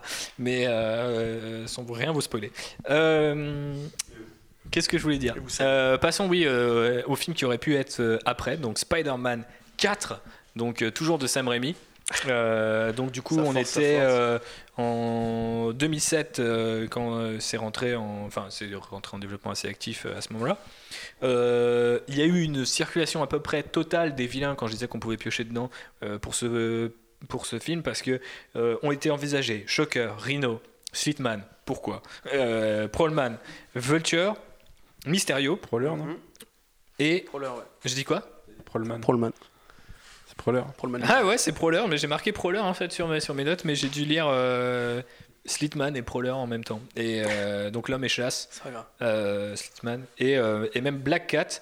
En tout cas, Felicia Hardy, qui aurait pu jouer en fait, qui aurait été la fille Pourquoi de. et même Black Cat? Parce qu'elle est quand même plus pertinente que la plupart de ceux que tu as cités. Quoi. Oui, mais par exemple, je disais même Black Cat, Black Cat parce que j'ai expliqué que sur les trois films, il y avait. il Ils y avait avaient, c'est tous ceux dont ils ont, pas- qu'ils ont passé euh, potentiel Ouais, Ouais. bah, mais Black Cat, dès le 2, euh, ils étaient chauds pour mettre Felicia Hardy. Et là, en fait, euh, euh, Sam Raimi voulait en faire la Vulturesse, qui serait la fille, Ouais, de, fille du de- vautour. De John Malkovich, du coup. Voilà. Et qui, venge, euh, qui, vengerait, qui aurait vengé son père parce que Spider-Man aurait tué le vautour euh, dans les premières scènes du film. Bien Pourquoi Euh. Du coup, euh, il y a eu. euh, Enfin. Du coup, l'idée c'était euh, d'avoir euh, plusieurs de ces vilains. Il y a même eu le lézard aussi parce que euh, Rémi s'est dit Eh, on l'avait casé, ce serait bien qu'il ait son arc. Et au final, eh ben, il était prévu pour Sony qui avait quand même eu. Enfin, le, Spider-Man 3 avait marché, mais beaucoup moins que prévu. Donc, du coup, ils essuyaient un petit peu le, coup et ils devaient se dire euh, bon, qu'est-ce qu'on va faire? Et de- c'était la grande mode à cette époque-là, mi-année 2000, de tourner euh, deux suites en même temps Matrix Reloaded et Matrix Revolutions, euh, les Pirates des Caraïbes 2 et 3. Donc, ils se sont dit bah, on va faire 4-5 Spider-Man en même temps. Et euh, du coup, euh, enfin, Spider-Man 4 et 5 en même temps, pas 4 films en même temps, ça c'est James Cameron. Et, euh, mais bon, James Cameron, Spider-Man, vous avez compris. Et. Euh, du coup, euh, Rémi finit par partir en fait parce qu'il y a eu quatre scripts différents sur Spider-Man 4 et qu'au bout d'un moment il s'est dit bon c'est trop long j'en ai marre. Et puis on euh, officiellement c'est la raison officieusement on sait que ça s'était mal passé sur le 3 à l'époque il disait euh, là on va avoir bientôt une version euh, rallongée ou euh, enfin de Spider-Man 3 mais il disait euh, qu'à l'époque il avait enfin quelques années plus tard il avait dit qu'il trouvait son Spider-Man 3 horrible je suis retombé sur la news en cherchant des trucs sur Comics Blog c'est une très vieille news de Comics Blog il y a une citation il dit littéralement qu'il le trouve horrible donc, euh, alors qu'aujourd'hui, il y a pas mal de gens qui disent qu'ils défendent cette version-là et tout. Donc, un peu. Bon, après, Sam Raimi, un petit peu ce côté girouette parfois. Dans ses déclarations, c'est pas très étonnant. Et il en avait marre, on peut le comprendre. Donc, du coup, il a euh, passé la main. Et à ce moment-là, qui aurait pu récupérer le projet? C'est un certain David Fincher, qui était déjà parmi les gens qui- qu'on avait envisagé au début des années 90, à l'époque où lui n'était pas du tout euh, 2000, connu euh, comme. Hein Les 90 ou 2000 bah, euh, le projet c'était dans les années 90, 90, fin euh, 90. James Cameron c'était dans les années 90. Et euh, donc David Fincher est de nouveau contacté euh, par Sony, surtout qu'entre temps bah, il a pris du- de la bouteille, donc euh, ils se disent Eh, ça peut être sympa. Et euh, sauf que lui il veut pas du tout récupérer euh, en fait le script qui est en gros euh, de la vu qu'ils ont fait quatre scripts vous savez qu'à Hollywood on paye des gens hein, pour écrire les choses c'est pas gratuit. Donc généralement une fois que c'est écrit on se dit eh ça serait pas mal que tu adaptes ça. Et Fincher lui il est en mode non moi je m'en bats les couilles reboot alors déjà il voulait pas faire Spider-Man Spider-Man 4 parce que pendant un temps il était question qu'on rallonge le contrat des acteurs et qu'on puisse limite changer juste de réalisateur. Au final c'est pas fait Donc il voulait déjà pas faire ça. Ensuite sur le reboot, il voulait pas faire une origin story.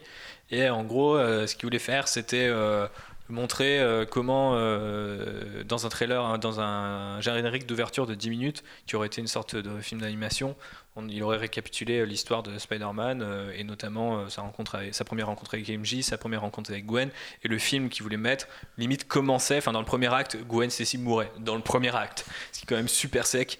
Euh, et donc, euh, et il était lui pas du tout intéressé ni par le côté teenager, ni par les vilains, mais juste par le fait que Spider-Man c'est un, C'est un monstre. Voilà, c'est C'est un, monstre, et il est bien, il est bien comme ça. Et euh, du coup, voilà, c'est très Fincher dans l'idée, mais euh, tout ça pour dire que euh, avait euh, été contacté donc par deux fois dans les années 90, puis après Rémi, pour faire un film Spider-Man, et finalement, ça ne s'est pas du tout fait par rapport à ce qu'il avait ambition comme, comme ambition. quoi. Je comprends qu'ils se soient pas mis d'accord quand même. Enfin, c'est un bras de fer à ce niveau-là. Ouais, ouais, après, bon, c'est vrai que ça reste, contrairement à James Cameron, qui avait pas l'air de foncièrement comprendre le personnage, avoir une version. Enfin, tu vois, avoir une version Cameronisée de Peter Parker, ça ne m'intéresse pas. Avoir une version euh, David Fincher de, de Spider-Man, ça peut aller dans la bonne direction de toutes ces histoires un peu cheloues qu'a pu avoir Spider-Man, avec ses délires de il a six bras dans la série animée, ce genre de conneries, tu vois. Sans aller dans ces extrêmes-là, tu vois que ça existe quand même dans la mythologie Spider-Man, alors que le bondage, pas tellement. Mais euh, si, parce que comme JB l'a rappelé, un petit peu. Mais euh, voilà. Et euh, Thibaut, je te coupe deux secondes, je sais pas si tu l'as noté, mais il y avait aussi un, projet de spin-off Venom qui avait été lancé euh, dis, dans l'après de la trilogie euh, originale, parmi les projets de spin-off qui aujourd'hui continuent de d'essaimer. Et euh, à l'époque, il était question peut-être que Josh Trank, qui était encore un, petit, un tout petit nom, soit attaché dessus. Évidemment, ça s'est pas fait parce que comme les 4 et 5 et 6, euh, il y a eu une, toute une refonte de la mythologie Spider-Man. Mais c'est revenu après Amazing Spider-Man, enfin pendant Et Amazing ouais, c'est revenu. Spider-Man Mais 2, le projet date de quand même assez longtemps et toujours pas été concrétisé. Mais a priori, c'est toujours euh, d'actualité, d'après Sony, avec Tom Hardy maintenant dans le Petit rôle. Euh, bah, on va passer à The Amazing Spider-Man. Donc, euh, The Amazing Spider-Man qui est en fait plus ou moins le script de Spider-Man 5 parce que rappelez-vous il était prévu de tourner le 4 et le 5 en même temps. Donc euh, le script de Sp- Spider-Man 5 c'était Spidey contre le lézard. Donc ils ont récupéré ce truc là et c'est un script qui avait été écrit par James Vanderbilt. Je ne sais pas comment on prononce le truc et euh, du coup, euh, c'était a priori euh, prévu pour être un nouveau départ avec MJ et Harry Osborn. Mais en fait, Sony a dit bah on les a déjà eus, donc c'est peut-être chaud. Mais pendant un temps, il était question que Emma Stone avait été recrutée d'ailleurs pour jouer le rôle de Mary Jane au départ. Et ensuite, ils lui ont donné le Gwen de Gwen Stacy quand ils se sont dit non, mais en fait, ça va faire un petit peu redondant. Euh, Il y a d'autres Love Interest pour Spider-Man, donc on peut prendre celui-là. Et Anton Yelchin a failli jouer à Harry Osborn, qui au final a échoué à Dendian, notre variant national, depuis hier. Il y avait aussi euh, Aaron Taylor Johnson qui aurait pu prendre le rôle aussi, de putain. Peter. Eh oui. Eh oui, monsieur. Quand il avait l'air d'un enfant. C'est ça, Ouais, ouais, parce quand- que- av- Avant qu'ils prennent un peu euh, Ouais, en la masse. Avant qu'il casse deux, quoi. Et euh, Ça va faire le Spider-Man du dessin animé, mec. C'est euh, Hulky et tout. C'est il clair. se fait tuer par le, le méchant qui nous manquait en plus. Tout à fait, c'est ça qui fait plaisir. Il a tué en même temps le pire héros du Marvel Cinematic Universe. Pardon Euh, Qu'est-ce que je voulais dire? Oui, euh, du coup, c'est Andrew Garfield qui va incarner le personnage. euh, qui, euh, du coup, euh, Andrew Garfield euh, va créer le débat, hein, je le sens, euh, Jay est dans les starting blocks. Euh, et euh, techniquement, le film se veut un peu plus proche, euh, malgré le fait qu'il ait été euh, recyclé du Spider-Man 5, euh, de, de l'univers Ultimate, en fait, euh, par rapport à pas mal de choses. Et notamment, le personnage est drôle, contrairement le personnage est drôle. à Il y a toute l'idée technologique aussi de Peter Parker pour créer son costume, ses Mhm. lance-toiles, etc. Et pointeurs peut-être le truc qui est le plus ultimate, du coup, c'est l'histoire avec les parents de Peter, et notamment du fait que son père soit généticien et pas euh, un agent. Il est agent secret dans le Terre 616 de base? Dans le dessin animé, ouais. Mais ouais, il est agent secret. ouais. Ouais, enfin, c'est la norme. Ses quoi. parents sont agents de la CIA. Quoi. Ouais. Et, euh, et du coup, euh, c'est, pour avoir revu il y a pas longtemps The Amazing Spider-Man, l'un des trucs que j'ai le plus aimé, euh, moi, dans le, dans le film. Puis en fait, je, je trouvais que ça aurait pu faire un super euh, fil conducteur, justement, dans, le, C'était prévu pour ça. dans hein. la Ah oui, trilogie. oui. Et le, le premier film a fortement été changé. euh, Bah oui, si tu remarques la promo du 1, direction. euh, tu vois qu'en fait, quasiment tous les éléments sur la paternité, enfin les parentalités de Peter étaient déjà Deuxième présents. film, tu veux dire le premier Non, dès le premier, ouais. Tu remarques les trailers, il y a des scènes qui n'y sont pas, où ça parle des Ouais. parents de Peter, qui devait être un gros enjeu du film et qui a été reporté. D'accord, deuxième. sur le 2, et sur le 2, ils ont fait la même chose en n'en parlant qu'à Voilà. Il y a encore trop de monde sur le Sur le dos. 2, ils ont décidé de tout foirer. Ah, le euh, euh, Mais c'est bizarre parce que Moi, cette fois, on va pas faire le 3, on va déjà faire le démo. moi, je, avant de, laisser, euh, de vous laisser débattre, moi j'ai une certaine, j'ai une méga, en fait, je pense même sympathie pour The Amazing Spider-Man que j'ai revu il y a pas longtemps. Ouais, moi je n'arrive pas à, à ne pas aimer. Genre, euh, déjà, je trouve que J'avais vu au Grand Rex le premier, je me souviens. En avant-première, c'était cool. Et bah, carrément. Moi, je, je sais même plus où je l'ai vu. Je crois que je l'ai vu. euh, si, euh, j'ai dû le voir euh, ma première année où je suis arrivé à Reims, euh, seul tout dans un ciné, parce qu'il est sorti au milieu de l'été. J'écoutais les podcasts de Comics Blog. Vous l'avez enregistré à la Japan Expo. Correct. Ouais, c'est moi qui allez, allez, bordel. allez, allez, allez. Je souviens. rien. Il y avait, il y avait un mec qui s'appelait Stanley Cameo, ça m'a toujours choqué. Ouais. Il y a un mec qui s'appelait Stanley Cameo. Stanley Cameo, si tu nous écoutes, tu dois lâcher un commentaire parce que je me souviens de toi. Euh, quel chemin parcouru. Et euh, du coup, moi j'aime bien ce film. J'a- J'adore. euh, en fait, Andrew Garfield, c'est pas mon- c'est pas du tout Peter Parker euh, des comics, mais limite je, je préfère ce Peter Parker là à celui de Tobey Maguire. Aussi, c'est un Peter. Parker. Si c'était euh, le Peter Parker dans un univers parallèle, je l'achèterais totalement. Euh, Genre, je trouve que il, il- il marche. Alors, du coup, il est, il est foncièrement, il est, il est cool, ce qui est bizarre. Mais Énervant. C'est euh, hein? Il est pas plutôt énervant un peu quand même? Non, mais moi j'aime bien son côté euh, tête chelou, euh, le fait qu'il répète les mots et et, il- et je sais pas, ils sont. Enfin après, du coup, c'est devenu sa real life girlfriend, mais je veux dire, l'alchimie entre les deux, euh, les scènes avec Gwen et tout, je, enfin, je trouve ça marche. Et pour le coup, bah, Mark Webb, qui est un réalisateur de comédie romantique, du coup, par rapport, au- je pense qu'on est aligné. Voilà, Mark Webb, comédie romantique. Moi, je considère que Spider-Man est, se aussi une comédie film, romantique. Et euh, voilà, c'est c'est 50 de- 500 Days of Summer. Of Summer, exactement. 500 jours et ensemble du coup, euh, on de est dans ces bails-là. Et moi, quand ils se voient, quand ils se croisent comme ça par hasard euh, au lycée, euh, je, je- I can't stand it, tu vois. Je, je les trouve beaucoup trop. Et, Petit cœur. et j'étais décédé, moi. euh, j'étais décédé au moment où Gwen. euh, je sais que les gens ont, ont rigolé dans la salle. Parce que tu sais, ça se crée cette espèce de gêne. Mais là, j'avance sur The Amazing Spider-Man. Bref, j'ai une sympathie. Je trouve que la mise en scène de Spider-Man, c'est hyper cool. C'était beaucoup mieux en 3D qu'en 2D quand je l'ai revu. Mais tu sens que ça avait été travaillé Et pour quand la il 3D. étoile le laser dans le design, là, c'est mortel. Hyper bien. Et puis même la façon dont Andrew Garfield bouge Ouais. dans le costume, même le costume du 1, costume inspiré de Mark Bagley euh, hyper dans le design qui est assez génial. Les postures et tout, c'est que du fan service Et et il remettait les web shooters du coup. Ça, Ouais. avec des pointeurs laser. Bon, messieurs. tu sais, là, t'es t'es chaude, je sais que t'aimes moins. Bah, c'est pas que j'aime moins, je trouve que le film globalement il est, il est assez cool. Quand je l'ai vu, je vais te dire, j'ai pensé que c'était le meilleur Spider-Man que j'avais vu, comparé à la, du coup, la, la- la trilogie de Rémi que j'avais. Et en le revoyant, je sais tout ce que j'avais pas trop aimé, ce qui m'avait mis sur la défensive quand même. Ce jeu d'Andrew Garfield, moi je supporte pas. Je comprends pas comment il arrive à jouer. Il a pas de texte en fait, tu sais pas trop ce qu'il raconte. Le mec, il joue en faisant des- Vous pouvez pas me voir là, mais il fait des espèces de têtes, il tourne la tête tout le temps, tu sais. Bah. C'est un nerd. Ah non, c'est horrible. Il est Andrew Garfield. Je trouve.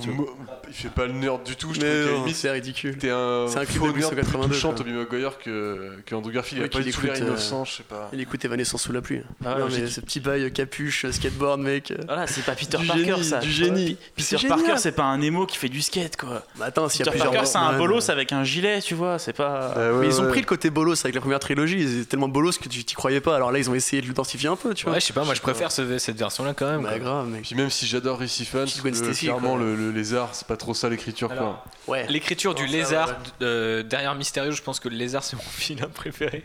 Et quand je l'ai revu, putain, tellement dur, c'est tellement dur. Et en plus, son plan est tellement nul à chier. Le mec veut transformer le monde en lézard. Genre, mais littéralement, on dirait un épisode de, de- de la série des animés des années 90. Et alors que le film est quand même vachement inspiré de cette vibe, de cette vibe Nolan, de faut que tout soit assez froid, la- Hmm. sauf limite la nuit qui est euh, presque cartoony, la façon dont c'est mis en scène. Il y, a- il y a une espèce de lune permanente, les- les- mais il y a un gros travail sur la lumière et tout, je que je me souvenais pas. Même le costume est assez sombre et du coup, ça intègre vachement bien dans ce côté euh, vigilantique qui arrive ça, bam. Et euh, moi, je trouve que ça marche bien là-dessus. Mais alors, le plan du lézard est tellement ridicule et même le lézard lui-même, l'arc, il a un sens jusqu'à un certain moment du film. Et d'un coup, euh, non, bah désolé, vous êtes à deux jours de, de Ça- créer le, le vaccin contre la mort, mais Ça on- fait partie du vous- charcutage du film euh, et de toute la backstory du labo scientifique. Non mais même quand il est dans ses égouts façon Tortue Ninja, enfin je sais que historiquement le personnage vit dans les égouts, tu vois, mais enfin en tout cas dans Mais la ça série donne une scène mortelle. La scène de combat, ouais, la scène ouais. photo. Ouais, Et puis les, les araignées qui, des courent sur les 90. fils euh, pour indiquer où est la planque aussi, qui est pas Ouais. mal trouvé. Non, mais après, le, le lézard, en fait, il souffre du, problème, euh, Et même le comme dans les premiers, c'est genre le je. design est immonde. on me transforme avec un produit, donc je deviens de fou et méchant. Moi, le lézard, c'est c'est un crocodile, il a un Ouais, ouais. museau, quoi. Bah, déjà les yeux rouges, tu vois. Enfin, de- de je suis pas un troll. hardcore là-dessus, mais les yeux rouges dans le dessin animé, ça avait quand même plus de gueule, quoi. Là, il- Après, ouais. un Mais on n'en était pas là à des faire du design. euh, mais il y a une scène, sais, où ils lui des mettent l'espèce de comment, de truc de laboratoire là. Blouse. Une blouse, voilà, merci Manu. oui, mettent la blouse, tu vois, juste pour le petit hommage, mais mettez-moi pendant tout le film, ça, le petit costume à l'ancienne, euh, un petit peu. Moi, c'est c'est voilà. rangé dedans, ça, c'est avec la, de la petite langue crocodile. qui, la petite langue qui Tu veux rangées dedans, toi, sur tous les méchants de Spider-Man. Ah ouais, mais carrément, même Et puis le Spider-Man conscient de, le lézard conscient de ce qu'il fait, moi j'arrive pas à m'y faire, tu vois. Pour moi, c'est un berserk, le lézard, c'est pas un mec qui a un plan hyper réfléchi et tout. C'est un monstre un peu loup-garou, tu vois.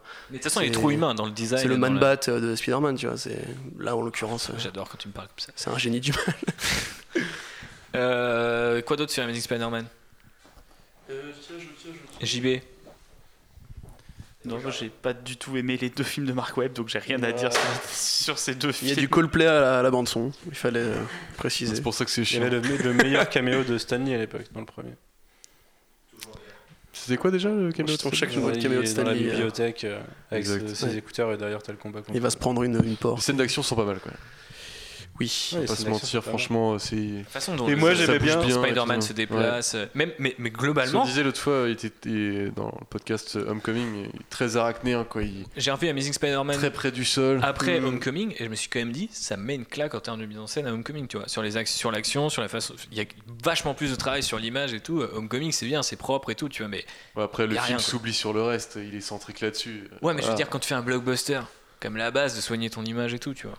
Moi, quand t'as Spider-Man dans la nuit, dans, euh, tu vois, sur les toits de New York, bon après, c'est Oui, un, une autre bon. New York qu'on a eu dans Homecoming, mais là, en plus, t'as as ce côté, euh, celui de hum, Rémi jusqu'au 3, euh, il est pas dans le jour, en fait. Enfin, il est tout le temps de jour, il est rarement de nuit, tu vois.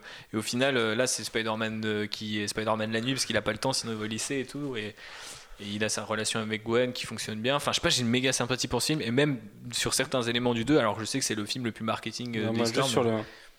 Et l'un, ça avait, ça avait fait chaud à mon petit cœur. Je sais que beaucoup trouvent cette scène ridicule, mais la, la fin avec euh, les grues et les mecs qui l'aident Mec. à. Mec, j'ai Voilà. des frissons. Moi, moi, j'ai des frissons Mais non, à chaque mais fois. Sortez, messieurs. C'est un, c'est un peu laid, quand Ah, je suis désolé. Ah, c'est Mais mec, c'est. Spider-Man, tu vois, c'est 100 fois mieux Ah que le là drapeau là. américain qui squatte dans un plan de Spider-Man 3 trop Tu me gratos. diras, dans le 1, il y avait aussi sur le le pont les moment du New-Yorkais train. qui jettent des trucs sur le bouffon vert en c'est mode. C'est le euh, moment du petite train, C'est le solidarité. moment du 3 Spider-Man. d'Amazing Mais Spider-Man. oui, mais chaque film Spider-Man, ils ont un truc comme ça, genre hyper patriote et tout. c'est super bien parce qu'il a sauvé le gamin et tout. C'est, c'est comment dire, c'est, écrit dans le truc. Tu vois, il C'est va revoir le complètement mec. irréalisable euh, quoi. Et putain, on parle d'un mec qui se transforme en lézard. On s'en, on s'en Ouais, fout, bah tu bon, vois. Genre. Justement, c'est Ouais, non, mais- l'expérience détache parce qu'ils sont dans un monde euh, quand même. euh, Enfin, c'est dur quand même, là, les mecs, et Il y a des euh. grues exactement où il faut. Moi, j'adore ça, franchement, j'adore ça. Je Donnez-moi souvenais du patriotisme. mais j'ai les chills. Je sais pas, je trouvais sur trois lignes. Si ça avait été un peu random des grues, que ça se voyait pas trop là.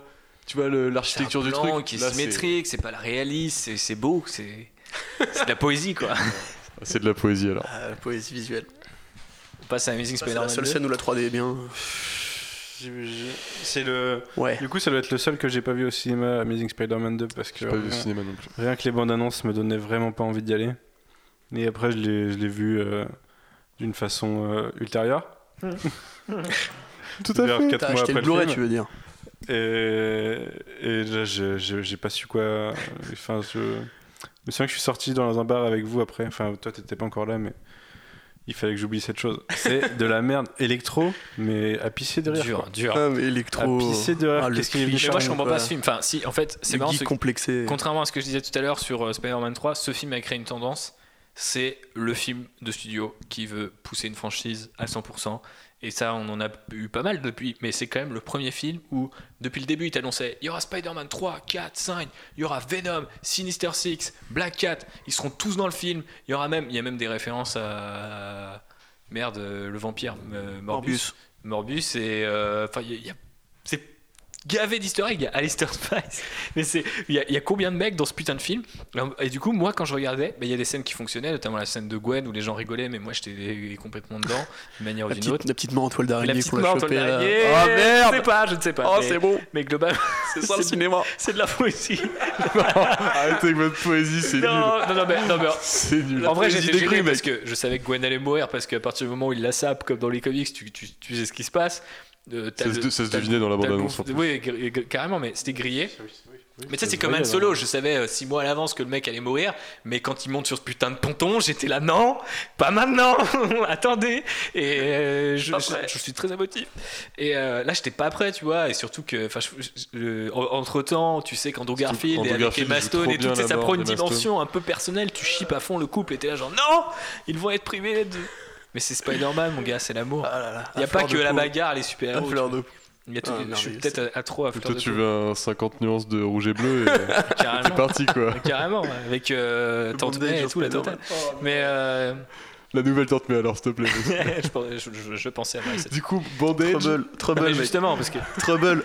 JB va t'expliquer. Qu'est-ce que j'explique? J'explique Trouble, non? Alors, Trouble, c'est euh, la jeunesse de Tante May. Tu veux pas savoir si tu sais pas. Quand, Je le dis, moi je sais. hein. quand elle, quand elle s'encanaille, on va dire ça comme Ouais. ça. Par J'ai déjà euh, compris. y a- Pas que. Tante May du coup. Ouais, il y a pas il y a aussi du coup les parents de Peter, il y a Ben Mhm. et il y a des histoires de euh, ils sont Ouais. tous amusés un peu Bonne ensemble, on va dire. euh, Avec un twist de fin assez Ouais, exceptionnel. ouais, d'ailleurs. ok, c'est mortel. Et Et du qui est coup, euh, je pense que très clairement, euh, toutes les références dans Homecoming, quand il parle Mais de la, fameuse c'est- c'est canaille évident. qui est, euh, qui est euh, cette chère Tante May, je pense que il y a une citation implicite euh, Ouais, dans bah le oui, texte hein, de, de- de Trouble. Mais peu Ils vont importe. faire le Il twist. y a hein, marqué Special Thanks to Mark Miller à la fin là. euh, mais grave. Ouais.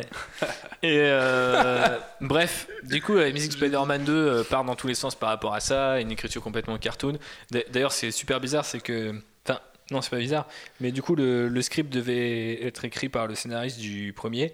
Et au final, euh. Sony a dit euh, non, non, on va prendre euh, Orti- Or- euh, Roberto, Roberto Orsi, Orsi, je sais pas comment on prononce, et euh, comment il s'appelle Alex Kurtzman, qui a fait du coup la de même avec la momie hein. Depuis, Transformers.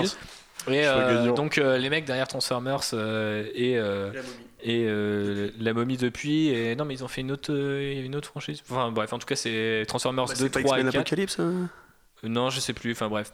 Ils ont pas bossé sur euh, Star Trek mets oui, Star Trek c'est ça que, que j'avais en tête. Les deux, les deux premiers Star Trek. Enfin le, même le deuxième je crois. Pas, pas, pas sûr pour le premier. Peu importe. Et euh, du coup, euh, la violence euh, de ce film par rapport au nombre de trucs qu'il essaye d'insérer, la violence de la musique avec le super groupe qu'avait fondé euh, Pharrell Williams, euh, Hans Zimmer, Eurythmics, je sais, enfin, je sais plus combien il y avait de Ouais, gens. La petite euh, scène avec la, la Et Kendrick. Lamar aussi. euh, Kendrick Lamar, Ouais. T'es sur ton coup là? Ouais, quasiment, ouais. Non, mais il y a un morceau de Kendrick Lamar à la fin du, du truc. Il, Il, fait il pas est, partie du super groupe qui fait la musique. il est crédité au milieu du super groupe sur au moins une chanson, donc Ouais, effectivement. parce que je crois ouais. que c'est la chanson du générique, euh, celle de Ouais, Kendrick Lamar. ouais, effectivement. Le morceau était pas mal? Je me rappelle plus. Je crois qu'il était pas mal. je crois que j'ai un peu, je l'écoutais un peu de temps en temps. Si c'est du Kendrick, euh, on peut dire les yeux fermés, Voilà. oreilles Soyons, fermées. soyons humbles. Et Et bien euh, faire des, des, des bandes son de films pas terribles. non mais cette bande son est jouée par le personnage à un moment, alors tu comprends, c'est sous méta.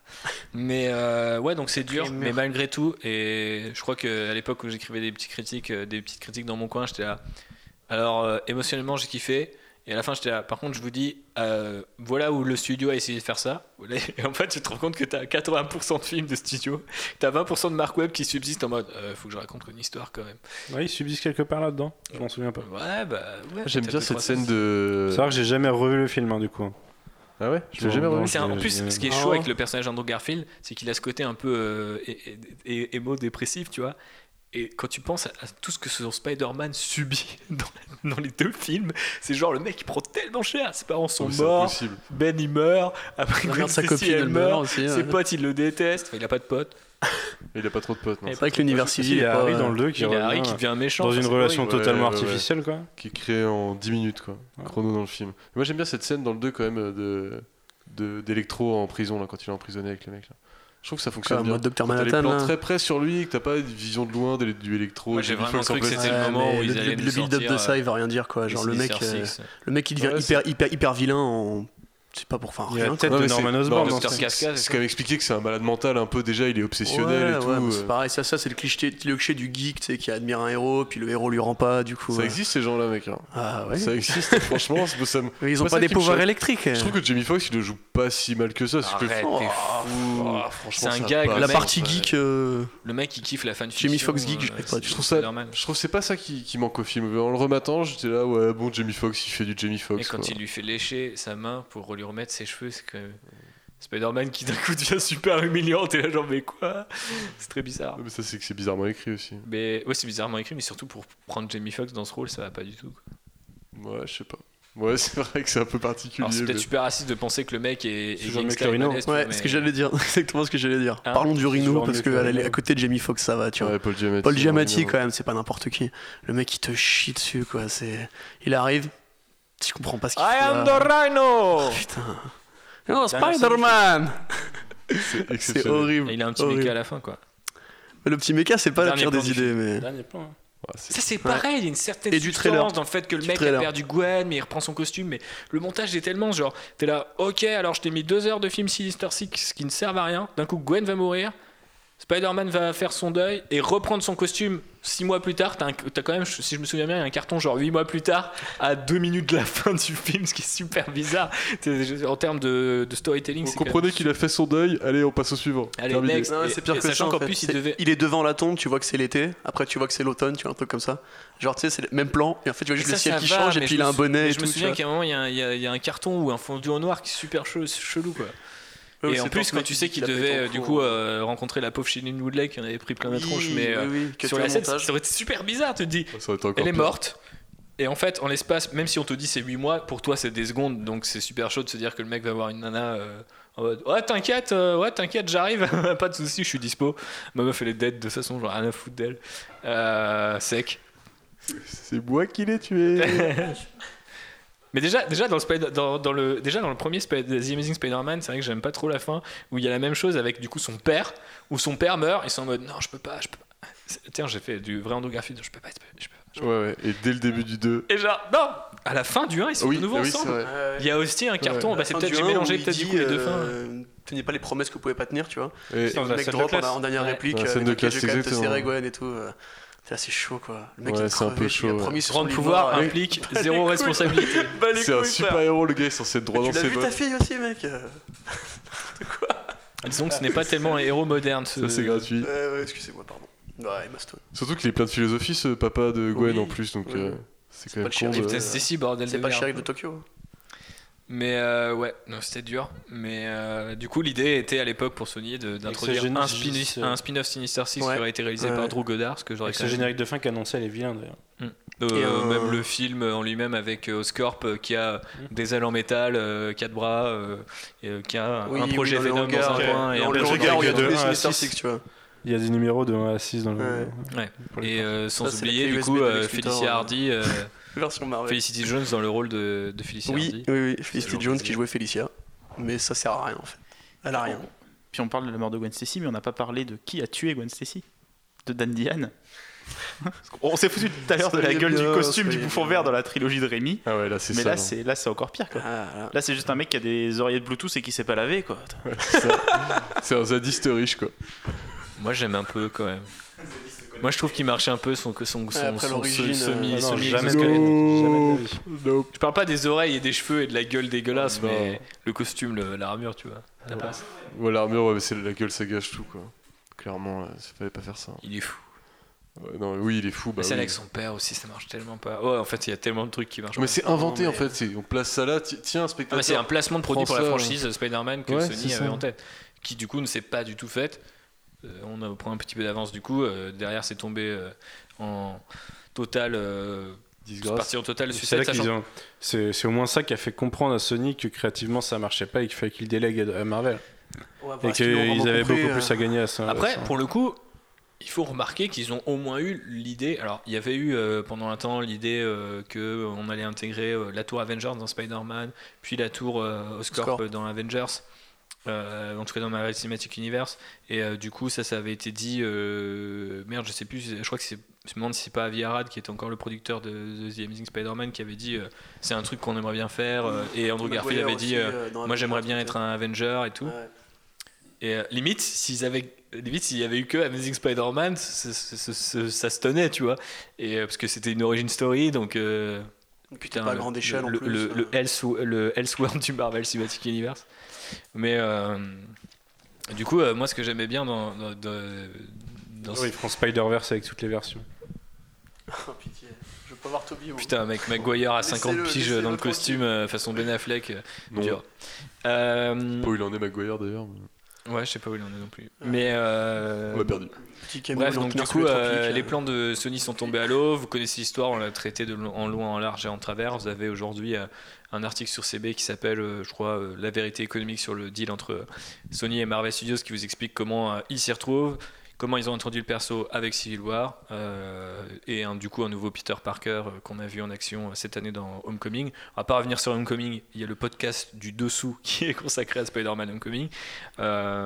Et par contre, on peut revenir un peu sur les détails du truc. Avec Civil War, du coup. Oui, mais je disais, je disais, Peter Parker a été introduit avec. pour moi, Spider-Man, c'est Civil War et Peter Parker, c'est Homecoming, tu vois. Parce qu'au final, Peter Parker, tu le vois une fois chez lui, il rentre et après, il va faire la bagarre en Allemagne, quoi. Donc, euh, mais bien sûr, les deux ont été introduits euh, dans Civil War, techniquement, euh, mon cher Manu. Je ne voudrais pas vexer ta, logique euh, implacable à la Doc Ock. Et, où sont tes tentacules d'ailleurs? Et. du coup, qu'est-ce que je voulais dire? Oui, donc finalement, ils se sont accordés là-dessus. Nous, on avait pas mal de sources à l'époque, plutôt crédibles d'ailleurs, plutôt des bons endroits, plutôt des endroits impliqués, qui nous disaient que on partait plutôt sur un Miles Morales. Puis quelques mois, on a en- ensuite, on a on a eu ce fameux leak euh, de Sony qui, n'en- qui ne terminait qui ne terminait pas avec euh, les conditions euh, créatives de Sony qui, euh, détenant un peu la licence à droite à gauche, notamment en jeux, en jeux vidéo, etc., ne voulait pas que Peter Parker, euh, enfin que le Spider-Man soit gay, ou Spider-Man soit noir, ou Spider-Man n'ait plus de tel Il fallait que ce soit un adolescent blanc qui s'appelle Peter Parker Voilà, c'est ça. et qui est hétéro, quoi. À partir de là, ça laissait pas beaucoup de choix. C'est-à-dire que ça faisait Peter Parker, quoi, du coup. Donc Miles Morales, euh, son, son fantôme est là, et plus que ça même. Ouais, carrément. Mais pour l'instant, euh, le- le- les débuts de cet univers, c'est Peter Parker qui sera Et puis ils ont complètement euh, quand même euh, capturé là aussi une partie de l'univers Ultimate, euh, mais la, la- la partie Miles en fait de l'univers Ultimate. Donc Miles Morales, pour ceux qui ne savent pas, c'est le deuxième personnage de Spider Ultimate Spider-Man qui est lui-même une version réinventée, enfin moderne du euh, Spider-Man classique. Et à un moment Et Peter qui meurt. prend le manteau quand Peter meurt. Voilà, exactement. Et euh, voilà, on en est arrivé du coup au Marvel Cinematic Universe qui continue euh, tranquillement son chemin, sachant que Sony a toujours son Spider-Verse de côté avec ses projets de spin-off et Sony dans le deal avec Marvel Studios touchant 100% des recettes et Marvel Studios 100% des produits dérivés, c'est ça le deal. Euh, bien sûr qu'ils ont intérêt à faire un maximum de spin-off à côté. Euh, donc c'est pour ça que sans doute Venom ont été développés et on, euh, on est dans le flou artistique par rapport au Marvel Cinematic Mais on Universe. a Tom Hardy, tout va bien. Non, mais Tom Hardy. Oui, mais il ne faut pas se faire avoir aussi par l'argument Tom Hardy. Euh, même si bon.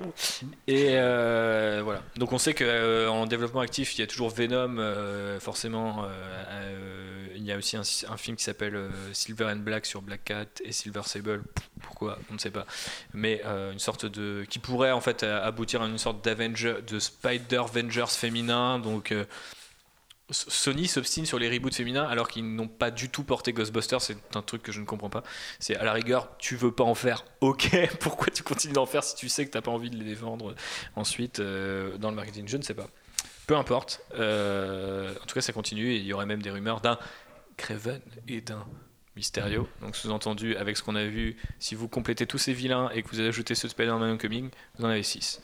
Voilà, donc euh, tranquillement, hein, ça se passe bien pour Sony et Marvel Studios de toute façon, a priori, même si le film, je crois, là, est à 570 millions récoltés à travers le monde, donc ça va commencer à se tasser. euh, ce sera pas un méga hit, mais en même Enfin, temps, 700 millions grand max, je pense. Mais euh, après, euh, c'est euh, logique aussi parce que. Il euh, est sorti partout. Ouais, je pense, ouais. Et puis, tu sais, aujourd'hui, euh, enfin, tu sais, cette légende comme quoi la Chine te ramène euh, trois quarts de ton box-office, euh, c'est annulé euh, cette année euh, complètement. Donc, même Transformers n'a pas réussi à faire du bif sur place, ce qui en dit long. Donc, ouais, je sais pas trop où ça va en être. Après, il faut être bien conscient que là, on réinstalle Peter Parker. pour être aussi un membre des Avengers dans Infinity War. Et, au final, entre-temps, il y a des licences comme Gardiens de la Galaxie qui sont devenues vachement plus fortes, en fait, plus populaires que Spider-Man entre-temps. Quoi. Puis il y a peut-être une lassitude du grand public à avoir Ouais. un troisième reboot, bah, un deuxième reboot, dire aussi, un troisième acteur. euh, on repart sur le début, même s'il n'y a pas le- l'origin story entre guillemets dans, euh, dans Homecoming et qu'on ça commence. Peter a déjà ses pouvoirs, il est déjà Spider-Man. Euh, Du coup, il n'y a pas la remords d'Oncle Ben. Voilà, oui, Il n'y a on- pas euh, ces poncifs qui ont déjà été. euh, voilà. Mais tant mieux. On Ouais. les aurait eu une Tant mieux. troisième fois, euh, pff, ça aurait été Tant lourd. mieux, ça donne un film très différent du coup. C'est le changement d'environnement aussi, comme on disait tout à l'heure, il est pas à Manhattan, il est euh, dans. Ouais, c'est vrai que le public a peut-être faim en ce moment de nouvelles IP, de nouveaux héros, comme on voit là pour Black Panther ou, euh, ou les Gardiens, etc. Spider-Man maintenant, ça fait quand même, ça fait quoi Ça fait 15 ans que ça existe au cinéma. Donc peut-être que voilà, les, les gens en ont peut-être un peu marre. Enfin, en tout cas, en termes de box-office, le dernier euh, AMS2 avait fait. euh, ouais, pareil, 700-800 millions, non? Quelque chose comme ça, ouais, je crois. C'est trop vu la qualité du film. Ouais, clairement. Ouais, C'est la franchise qui vend, c'est pas. Une dernière chose à rajouter sur les films Spider-Man avant qu'on passe aux séries télé? Est-ce que quelqu'un a ce fameux box set euh, Blu-ray de Amazing Spider-Man 2 Non, Matt Singer là, mais pas moi. Non. Dans un excellent article de Matt Singer, euh, je sais comment il s'appelle, c'est les pires, euh, les pires coffrets, euh, les pires coffrets DVD. Et donc il y en avait un avec la tête d'électro en gros. Invendable même pendant les salles d'Amazon. Une grosse tête d'électro en plastique bleu. Ouais. Horrible. Horrible. T'as jamais vu Ah, T'as jamais vu ça Faut que tu vois ça. C'est le Je meilleur suis sûr qu'il le veut maintenant. Mais, mais vraiment, ça, well. Cherche ça, JB. mais mec, le meilleur sur. Amazon, ça stoppe à 9 balles. Enfin, je te mens pas, euh, genre ça, c'est le Dans truc les euh, d'Amazon, ça veut pas partir. Non, c'est c'est bloqué, c'est bloqué. Donc, euh, maintenant qu'on a lancé euh, JB là-dessus, on va pouvoir passer euh, aux séries télé du coup. C'est quand même bien inspirant tous ces, tous ces films Spider-Man au cinéma. Ouais, vas-y, euh, fais-moi une petite conclusion. euh, C'est Ça t'inspire, t'as Je envie crois que d'être JB Spider-Man l'a bah, c'est super inspirant depuis, crois euh, depuis Spider-Man de, de Raimi, ça a quand même un peu révolutionné le truc. Ça, ça donnait envie de mettre des héros qui ont des pouvoirs. euh, Mon anniversaire, c'est le 30 septembre. Voilà, je dis ça, je dis rien. Très bien, c'est C'est noté. noté. Et oui, c'était bien. Et si on en est là justement à pouvoir autant juger un film du MCU de Spider-Man, c'est aussi parce qu'il y a eu tous ces, tous, tous- tous ces trucs de fait. Mais oui, j'y vais. La tête d'électro s'allume. Mais euh, oui, effectivement, il y a quand même eu une. euh, Enfin, l'avantage, c'est qu'en six films, on a eu quand même un, spectre de, trucs très différents entre une trilogie qui est à moitié dans le classique, Hollywood, euh, entre guillemets classique, euh, et euh, l'émergence des films de super-héros. Une qui est complètement contaminée, enfin, un diptyque qui est complètement contaminé par les logiques modernes hollywoodiennes où les mecs recut un film, reshoot un truc, veulent pousser telle ou telle dans telle ou telle direction alors que le tournage est, terminé ou en plein cours de tournage. Et là, maintenant, littéralement un retour à la maison avec, avec Marvel Studios euh, qui euh, essaye de recoller un petit peu les morceaux pour revenir à, à une forme d'origine story, parce que c'est quand même un Peter Parker qui débute, même si t'as pas forcément la piqûre de l'araignée. euh, là où en fait, ça aurait presque été intéressant de se dire un jour, Peter Parker, bah, typiquement celui de, d'Andrew Garfield, aurait sans doute fini par être, euh, je sais pas, euh, au moins euh, universitaire, euh, si ce n'est euh, prof. euh, Enfin, on le voyait bien dans cette version de Peter Parker qui est jeune prof euh, à l'université, quoi. Enfin, bref. C'est ce que j'imaginais pour le perso un jour. Et euh, on va donc passer à la série aux séries télévisées, parce que s'il y en avait qu'une, on irait, on irait bien vite. On va faire un petit peu vite, puisqu'on a déjà pas mal parlé sur euh, le live action. Parce que la première, en fait, l'une des premières séries euh, Spider-Man tout court, même si bien sûr c'est l'animation qui a ouvert le bal. Donc là, c'est une série en live action. The Amazing Spider-Man en VO, donc qui est une série avec Nicolas Hammond dans le rôle de Peter Parker, qui a connu deux saisons sur CBS, qui a fini par annuler la série, euh, tout simplement par euh, pas parce que les audiences étaient mauvaises, mais euh, simplement ou parce que en fait euh, à l'ép- à l'époque il y avait aussi Wonder Woman sur CBS et voulait pas être vu comme la chaîne de super-héros, ce qu'aujourd'hui paraît très ironique. a mais- qui se privent plus aujourd'hui. hein. voilà, deux, deux, deux, deux séries. Oula, attention, on va être vu comme les films, la, la chaîne des super-héros. Donc voilà, c'est euh, du coup euh, euh, une série qui euh, a pas été euh, diffusée de manière euh, aussi assidue euh, en Europe et notamment en France, où en fait euh, il y a eu trois films Spider-Man avant ceux de Amazing Spider-Man, enfin euh, Spider-Man de Raimi, pardon. Et euh, du coup, ces films-là sont euh, des épisodes des specials qui ont été traduits en téléfilms, quoi, euh, on pourrait dire, et qui euh, sont sortis parfois dans les salles européennes comme si c'était des Spider-Man. Bien sûr, ce n'avait pas du tout le marketing euh, d'un Rémi ou d'un Web, mais euh, voilà, pour passer très vite sur euh, Amazing Spider-Man qui date donc de 77. Et l'année suivante, en 78, on a eu le, Spider-Man, le fameux Spider-Man japonais de la Toei, donc, euh, qui euh, est euh, commandé par euh, Bandai, euh, enfin en fait qui est commandé par la Toei qui a les droits, mais Bandai euh, veut absolument qu'il y ait des robots et euh, des mechas, même si c'est de base prévu comme une adaptation japonaise, donc il n'y a pas Peter Parker, on a Tokuya Yamashiro, qui est donc le Spider-Man japonais. Et euh, du coup, euh, c'est pas du tout lié au manga, parce que dans les années 70, il y a eu une adaptation au manga de Spider-Man, euh, le comics, mais c'est pas du tout lié à ça. Et c'est encore moins lié à ça quand Bandai dit non, non, mais nous, il faut, faut faire du jouet, donc il y a des robots, il y a des véhicules, et tu fermes ta gueule. Et euh, du coup, il y a même un- dans la série un Captain Japan qui en fait est le Captain America, Captain America, euh, du truc et qui euh, deviendra le euh, Battle Force euh, G euh, donc de la franchise Super Sentai. Donc je ne sais pas si ça vient de là, mais la légende, veut- la légende veut en fait que ce soit du coup ce Spider-Man japonais qui créé cette espèce de tendance dans le Sentai. Euh, que les héros soient des super-héros euh, à pied en civil avec un costume, mais qu'éventuellement, si la bagarre se fait trop forte, ils se transforment avec. euh, Enfin, ils appellent leurs robots qui se transforment. Et donc, euh, du coup, c'est ce qui a donné, bien sûr, Power Rangers, qui aux États-Unis sont vus comme des, des super-héros. Du coup, c'est marrant de se dire que c'est à Il y a partir eu de choses avant euh, Power Il y a Rangers. eu une tendance de toute façon au mecha et aux gros robots au Japon bien avant euh, Super Sen- avant ce- ce- cette série-là, mais j'imagine que c'est peut-être ce qui a popularisé le truc par rapport à, à l'aura de Spider-Man. JB, tu as l'air de vouloir dire un truc. Mais non, mais moi j'adore les Sentai, euh, j'adore les, les mecs qui font des galipettes et qui sautent sur des trampolines dans des carrières euh, pour taper des monstres en, en carton-pâte. Voilà, et donc j'ai- j'aime beaucoup la série euh, de Spider-Man Ils, japonais. Ils chaque- faisaient pas ça au même endroit Power Rangers, ils tournaient, euh, au départ ils tournaient les scènes de, de destruction, tout ça au Japon, les scènes de monstres. Bah, en fait, et les scènes d'acteurs c'était aux États-Unis. Power Rangers au départ c'est une, euh, c'est une série japonaise. Power Rangers, normalement, tout est tourné au Japon. Tout est tourné au Japon. Et ils ont recut pour voilà, enlever ils ont les- recut et ils ont re-shooté Ouais, que les ça. scènes euh, Voilà. où ils sont pas en costume aux États-Unis. C'est pour ça que des fois il y a des incohérences, il y a des trucs qui n'ont pas de sens, il y a des personnages qui apparaissent, qui disparaissent parce qu'en Ouais. fait les, Ou que les mecs, ils, euh, ils en... rajoutaient des bouts et ils changeaient des les trucs. mecs en civil sont carrés comme ça, tu vois, et en costume, ils sont, C'est ils sont tout frêles. Tranquille. Et, normal- et dans la série japonaise, le Power Ranger jaune est un homme. Ah c'est oui, pour ça qu'il n'y a que le rose en fait qui a une jupe. d'accord. Voilà. Ok. Les- Power Ranger c'est pas C'est très bon une Sentai. anecdote euh, Sentai. Merci pour ces anecdotes, euh, Jean-Baptiste. J'ai vraiment appris des trucs en plus. Alors que j'aime bien, hein, je, je, enfin, je, j'ai- je consommais pas mal de Power Rangers euh, euh, plus jeune, mais je sais que j'ai appris l'existence de cette série de Spider-Man à Toei dans ce fameux magazine Spider-Man 2 où il y avait une rétrospective sur Spider-Man sur les écrans, exactement comme ce qu'on est en train de faire, mais avec des photos. Et j'étais choqué de voir un Spider-Man qui a des ballerines de danse teintes en rouge pour, en guise de, de- de- de chaussures. Euh, donc on va passer au, quand même au gros morceau euh, qui est donc euh, l'animation. Donc euh, je vais passer très vite sur les premières séries pour aller tout de suite sur celle qui nous intéresse le plus, celle de 94. Euh, donc les premières séries, on a eu euh, une série qui s'appelle L'araignée en français ou Spider-Man, euh, donc qui a commencé en 67, euh, qui est la série qui a donné deux trucs cultes parce que vous l'avez sans doute pas regardé. Beaucoup de C'est le le c'est le, les, les différents mèmes euh, dont le fameux That Post Gave, gave Me Cancer et euh, qui sont d'autres pour préférés et aussi bien sûr le, le, le team song enfin le, le- la musique euh, Spider-Man Spider-Man nanana, nanana. et ben euh, en version très accélérée visiblement euh, c'est donc euh, tiré de cette série là donc c'est culte par rapport à ça mais ça date des années euh, 60, donc euh, vous l'avez sans doute pas regardé, même si ça doit se trouver assez euh, facilement, j'imagine.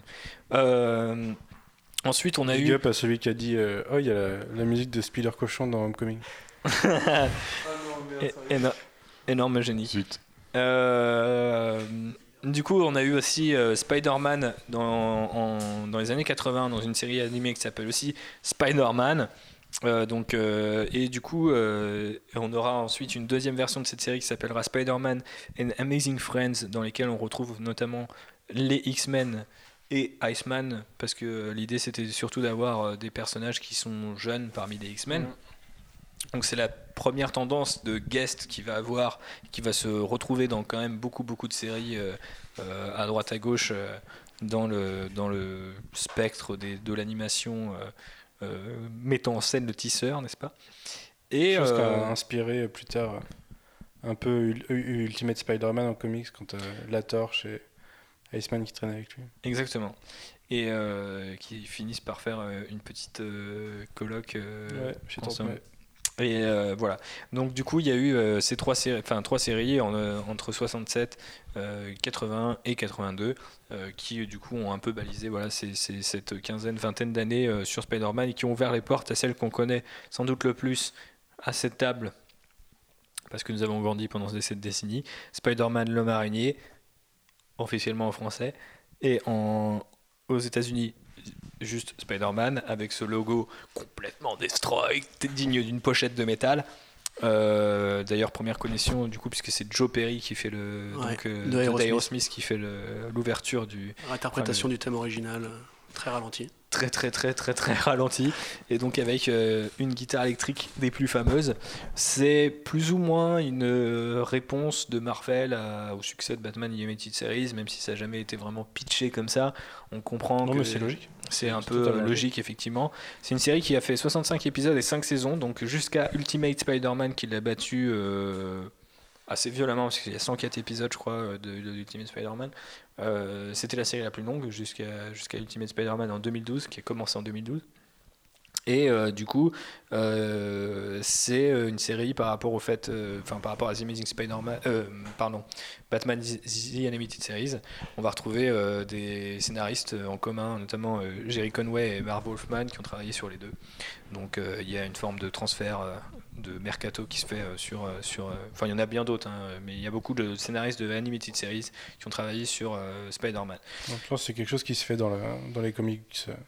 Euh, les, les auteurs travaillent chez les deux en même temps, bah, il faut pareil dans l'animation. Mais là, je pense qu'il y avait une autre approche aussi de se dire c'est vraiment le truc qui a cartonné à Ouais. l'époque. euh, Ils auraient dû voler le directeur d'animation plutôt. Ouais, ils n'ont pas pu euh, voler euh, Bruce Timm et ses potes, mais euh, du coup, euh, effectivement, l'animation est quand même en retrait, surtout qu'il y a des- les premiers décors en 3D, ce genre de choses qui piquent un peu aujourd'hui les yeux.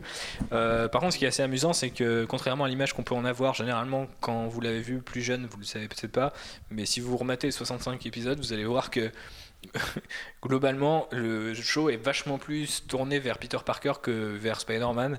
Alors que justement toutes les séries que j'ai citées précédemment étaient beaucoup plus sur l'action parce qu'à l'époque il fallait que ça fasse bang et euh, du coup euh, là c'est un peu plus euh, centré sur Peter Parker et c'est ce fameux Peter Parker en polo ou en costard trois pièces trop balèze qui euh, du coup allez voir la Mais t'es gentil quand même. Allez voir le. Oui, c'est ça, mais allez voir justement, j'allais venir parce que sur le fait qu'il est gentil, il a des vrais moments de pur bâtard.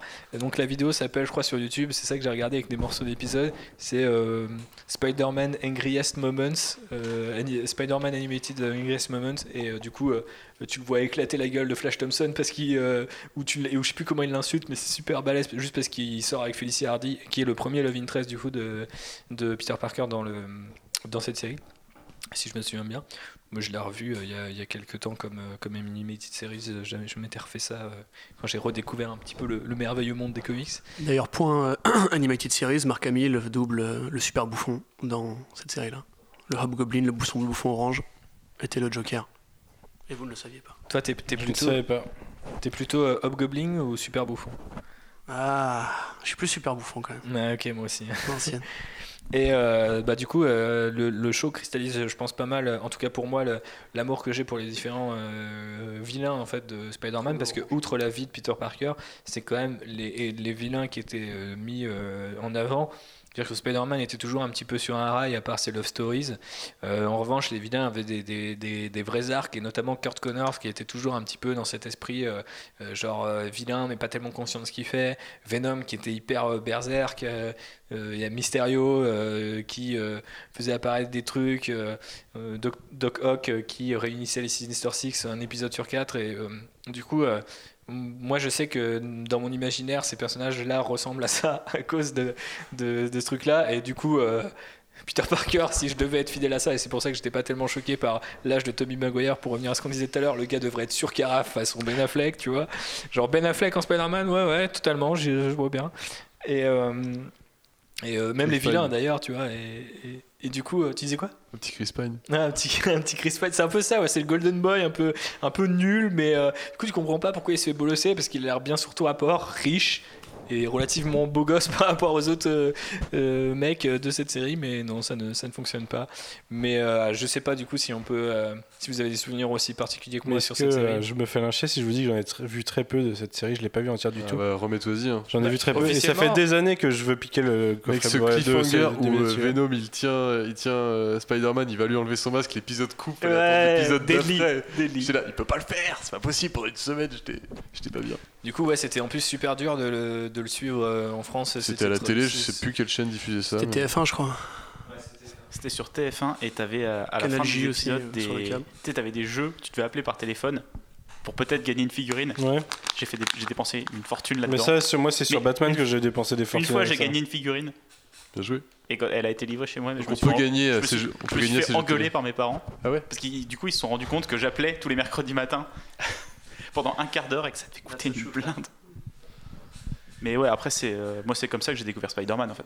Ah bah, c'est la meilleure, euh, meilleure c'est- série animée. Enfin après Ultimate, comme ça que j'ai euh, elle a un découvert peu décoiffé le depuis, mais je Ultimate toi, a fait des trucs. Moi j'ai vu plus d'épisodes d'Ultimate. Ultimate a fait des trucs de fou depuis. Ouais, bah ouais, bien sûr. Au mais niveau, moi, je, suis- euh, je suis comme Thibaut, le, le design des personnages. non mais je pense le hein, au niveau des vilains, je pense qu'ils sont carrément mieux traités Même dans le, la le série. vieux Rhino avec son costume qui était juste du latex posé sur une grosse musculature avec un, un visage humain qui dépassait d'une tête de rhinocéros. Enfin, c'était Ah, de extraordinaire. Et après, Après Mysterio, mais il était, il était vénère Mysterio dedans. Vraiment, le mec il te faisait apparaître des palais et tout. T'avais là les dangers Ouais, qui étaient concrets. Au et départ, c'était juste pour braquer des banques en ouais, c'était un putain de génie. Et, euh, mais après moi j'ai oh, j'ai quelques souvenirs sur la fin de la série où t'as des trucs un peu sombres avec Madame Web et tout. Ouais, ouais ça finit en crossover euh. multivers et tout. euh. Mais d'ailleurs, on en a pas parlé, mais il y avait du coup les X-Men du dessin animé X-Men. Ouais, T'avais Iron Man, a le un dessin double animé épisode. Iron Man, et t'avais Daredevil, enfin t'avais tout en fait dedans. À la fin, t'as Captain America, les Avengers, c'est tout qui se ramène. Et ça finit sur un clip Plus de fin. et euh, plus il y, a des- il y a des apparitions euh, Ouais. des autres héros. Il y a même du- Stan Lee qui fait euh, le Stanley épisode où, au dernier épisode, comme il voyage dans les dimensions, Spider-Man va dans notre dimension. La Terre, euh, je ne sais pas comment il l'appelle, et il rencontre Stan Lee euh, en moment petit, Grant Morrison qui a ce quatrième mur. Et Stan Lee joue Stan Lee en, en VO. Du génie, C'est beau. du génie. Euh, Forcément, c'est avec ça qu'on a découvert euh, Spider-Man, euh, même si officiellement, moi j'ai découvert avec effroi. Alors, je pense que je vais me faire bosser par les fans d'animation qui nous écoutent, mais j'ai pas du tout vu la série spectaculaire qui date de 2004, si je dis pas de bêtises, Pas qui a priori est la meilleure série Spider-Man qui existe. C'est passé dans Cell Shading chelou là? Non, non, non, Je non. suis pas, je suis pas super d'accord. Et du coup, euh, en fait, techniquement, le top 3 c'est 94, Ultimate Spider-Man et Spectaculaire. Et t'as une limite entre les deux qui est la saison bonus euh, du cartoon de 94. Ouais. Et euh, donc du coup, euh, moi j'ai découvert un petit peu autant Ultimate, j'ai maté parce que justement j'étais assez vieux pour me mater ça en étant le vieux nerd de comics qui va saigner son, son Spider-Man, mais on en reparlera parce qu'on a pris un petit peu d'avance. Est-ce qu'on a des trucs à rajouter sur ces différents Spider-Man, épisodes de Spider-Man? Manu, t'as pas trop connu cette époque-là? Non, vraiment pas, non. Et c'est quelque chose que je regrette et je pense que je. Ça fait des, des années que je veux piquer les. Parce que j'avais offert Mais les contrairement- DVD à Sullivan, faut que je lui pique. Mais, le- mais contrairement, moi je sais que quand je les ai rematés, je, je les ai rematés dans la foulée où j'avais rematé, pour la petite anecdote, j'ai rematé euh, Animated Series Batman en entier, en VO, parce que j'avais des entretiens en anglais et j'étais une bite en prononciation. Et donc les gens m'avaient dit, bah, il faut juste mater des séries mais sans sous-titres Ouais, et tout. Et du coup je me suis dit, bah, je vais prendre des cartoons pour gosses et de toute façon j'étais fasciné par Batman, il faut que je les revoie une fois. Et je l'ai revu, revu. Ça allait au bout des nombreux épisodes de Animated Series. Du coup, dans la foulée, pour le plaisir, je me dis, je vais faire un Spider-Man. Et là, tu as un différentiel d'animation, d'écriture sur certains épisodes et tout. C'est- Il y a vraiment des épisodes où tu as envie de lâcher et tu te dis, putain, il y en a 65, c'est long, long, long. Tu, Animated, euh, de- enfin, le- la version Batman de la chose, de temps en temps, tu as des petites hésitations sur des épisodes, mais putain, c'est toujours beau à en crever, le- Ouais. l'univers. Tu n'as pas de décor en 3D euh, chum euh, ou très peu. Ah, ça reste une pépite. hein, Toutes les transitions entre les buildings ou qui sont vues à première personne sont faites justement en anime 3D euh, qui a extrêmement mal vieilli. En plus, avec Ouais. les couleurs flashy, roses, négatives, là, c'est C'est un peu dur. ouais. c'est extrêmement laid. ouais. Mais dans, tu vois, ça a complètement cristallisé euh, la façon dont je perçois Spider-Man. J'y vais On, on a rencontré Spider-Man, on a rencontré tous ces méchants avec aussi. Moi je les connaissais pas, je les ai découverts dans le dessin animé. Donc, euh. Mais en plus, ça adapte voilà les storylines. hein. Je veux dire, il y a la saga du clone, donc comme euh, on disait tout à l'heure. T'as toute la saga du bouffon vert, depuis euh, la transformation de Harry et la rédemption et tout. T'as vraiment. Et puis à la fin, voilà, les multivers et tout. Franchement, je crois que c'est la série la plus riche euh, sur le, le Spider-Verse, quoi. T'as vraiment. Euh, bah, scénariste de comics, comme Ah, on je disait. pense que hein. t'as Ultimate maintenant qui l'a pété. Un Ultimate, peut-être plus Marvel Studios dans, dans l'esprit, tu vois. Peut-être, Avec mais Spider Shield et tout. on va en reparler après. Mais au niveau continuité de Spider-Man, ils ont adapté. euh, Ils ont, ils ont largement élargi ces dernières années avec les Web Warriors et, et tout le Spider-Verse et euh, de gros arcs contre le Sinister Six avec un, un Octopus qui est en mode Hydra euh, contrôlé par. euh, par- Enfin, qui, est- voilà, qui, qui, qui essaye de, de- C'est devenu chiant quoi.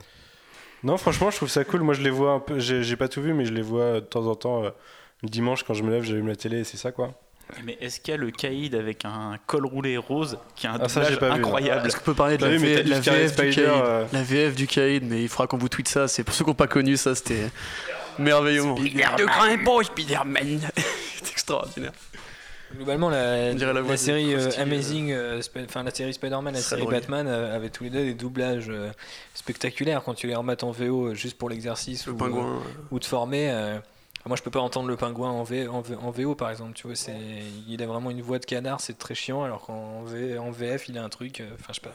Mais après, je pense que c'est l'enfance qui cristallise les trucs et que t'es plus du tout objectif et il y a la nostalgie. Ça, qui le mais- du pingouin, il a duré quand même pendant 10 piges. hein. Il était encore là sur les Arkham. euh. Et puis même dans le film de Tim Burton, c'était lui. Donc, euh, Je pense que doubleur de Homer Simpson, hein, passage. Je le glisse. mais JB allait le dire. Tu as volé son anecdote. Euh, on va passer du coup euh, aux nouvelles aventures. Donc euh, bah, euh, et ce fameux euh, euh, Counter Earth et le, le passage où c'est la, la série Fonce D où ce moment Fonce D où Spider-Man passe dans d'autres dimensions. Et du coup les gens se disent oula qu'est-ce que c'est que ça? Donc c'est très vite remplacé par une série en 2003 qui ça s'appelle qui qui s'appelle pardon non j'ai plus le nom merde ça s'appelle Spider-Man. Donc du coup, la première, c'était euh, Spider-Man, les nouvelles aventures. Non, ça s'appelle la première, celle de 99 s'appelle Les Nouvelles Aventures de Spider-Man en, en VF. Et la, celle de 2003 s'appelle Spider-Man 2. Les Nouvelles Aventures. Donc c'est un petit peu compliqué. Mais en gros, c'est la série en CGI dégueulasse. Ouais. C'est ça. C'est l'horreur absolue. Ça passait sur F3X. Je zappais direct. J'étais meurtri à l'intérieur. Même Hulk, même- enfin, Iron Man avait ça aussi à l'époque. hein. Euh, Enfin, excusez-moi, pardon, mais Cet enfer de reprise de. il y avait la série animée Iron. Man. euh. Sur- Ouais, exactement. Il avait un Hulkbuster euh, en armure. C'était longtemps après ça aussi. Mais, mais la- la- vous parlez de la série Iron Man où il est ado avec le Buster, mais l'animation 3D à côté de ça, c'est du, c'est, c'est du génie. Parce que la série de 2003, l'animation, vous voyez où on en est dans le niveau CGI, animation CGI en 2003, c'est quand même dur. C'est pas du Pixar, hein, c'est, pas, c'est pas Toy Story. Donc euh, c'est affreux. J'ai rematé le générique. Genre, les personnages Mais sont je vraiment des bien. biceps pixelisés, tu sais, vraiment comme dans un jeu de PS1. Comme le premier jeu vidéo beaux, Captain ouais. America. Quoi. Et je pense que vraiment ils se sont dit vas-y on va faire un challenge, on va faire la première série Spider-Man full CG. Sauf qu'à l'époque ils avaient aucune notion de- à quel point ça allait être de mauvais goût. Mais c'est quand même l'introduction de Neil Patrick Harris dans le doublage de euh, Spider-Man. Donc voilà pour l'anecdote, ça, ça a quand même euh, Parce que donné ça ça. vaut. Je crois que c'est tout. hein. Et, euh, après. C'était quand même très lié au film de Rémi en fait, et on retrouvait même euh, du coup d'autres vilains euh, qui sont euh, de la de, enfin qu'on retrouvait pas dans la trilogie de Rémi, notamment le Kingpin, doublé par Michael Clark Duncan, et donc du coup il y avait Comme un, dans Daredevil. euh, là aussi une tentative d'univers partagé. Génie. Et il était blanc ou il était black du coup Euh, bah, du coup, j'imagine qu'il était black, sinon ça devait être très bizarre, mais je t'avoue que j'ai pas été vérifié. Mais euh, bref, euh, la série à ne pas regarder ou alors juste consulter générique Spider-Man 2003. Euh, ensuite, on a du coup euh, Spectacular qui euh, sort euh, Diffusé sur en- la CW. En 2008. Ah Et euh, du coup, euh, alors, j'ai dit 2004 tout à l'heure, donc c'est beaucoup plus tard. 2008, il y a quand même une pause de 5 ans sur euh, l'animé- l'animation et Spider-Man.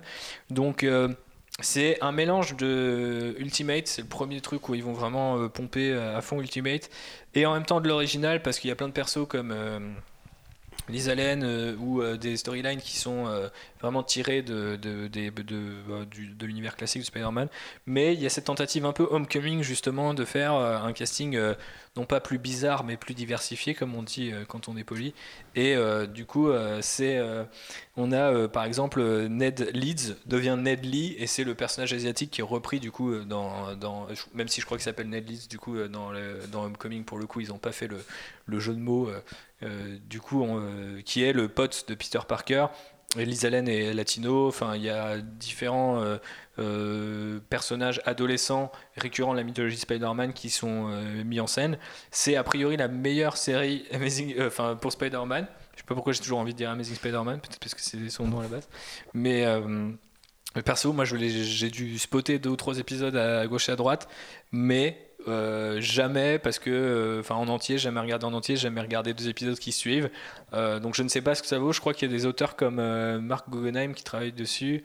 Des aussi des mecs des mecs qui ont bossé sur Star Wars Rebels ou Star Wars Clone Wars donc euh, il y a quand même deux trois je j'ai- trouve ça enfantin à souhait en fait. Puis l'animation en mode American manga, ça. c'est vrai qu'il y a un gros côté American Je manga pas, même euh, Spider-Man a un masque euh, qui a un- Ouais. une ouais. pointe un peu comme Deadpool enfin c'est un peu bizarre Ouais, ils infantilisent un peu le dessin. Ouais. C'est dommage. Mais je sais pas, je suis un peu curieux parce que si euh, elle est vraiment si estimée que ça, euh, je pense qu'il doit avoir un truc, et notamment sur le côté lycéen et tout, ça, parce que ça, ça a du sens quelque part que ça soit à CW si c'est porté sur ce côté un peu teenage, euh, euh, sitcom, tu vois. Enfin bon, bref. Guggenheim, la dernière fois qu'on l'a vu, c'était pas. Dans les trucs extraordinaires. Non, c'est sûr. Mais peut-être qu'à l'époque, qui sait.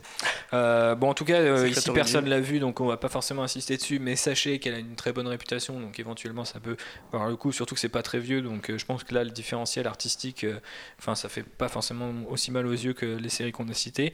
On arrive du coup sur Ultimate qui sort en 2012, donc après Avengers, dans une vibe où ils peuvent adapter le reste de l'univers Mar- Marvel, même si c'est pas le Marvel Cinematic Universe qui est adapté.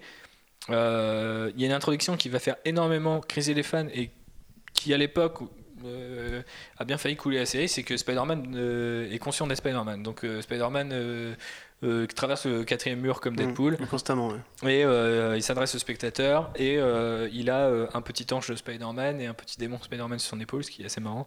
Et premier truc qui dérange les gens, et il y a tout un délire comme quoi il est entraîné euh, par le Shield aux côtés d'un jeune Luke Cage, euh, d'un jeune euh, Nova, d'un jeune Iron Fist et d'une jeune White Tiger. White Tiger, euh, pour former une espèce de team. Après, les personnages euh, vont et viennent. Il y a beaucoup de team-up dans Ultimate. Moi, j'ai pas regardé de manière consistante, mais j'ai regardé les épisodes où il y a Deadpool, j'ai regardé les épisodes où il y a Wolverine, où il change de corps. Ouais, Il y a- c'est l'épisode Ça joue énormément, comme disait Manu. Il y a, du coup, il y a 104 épisodes, donc c'est la série la plus longue.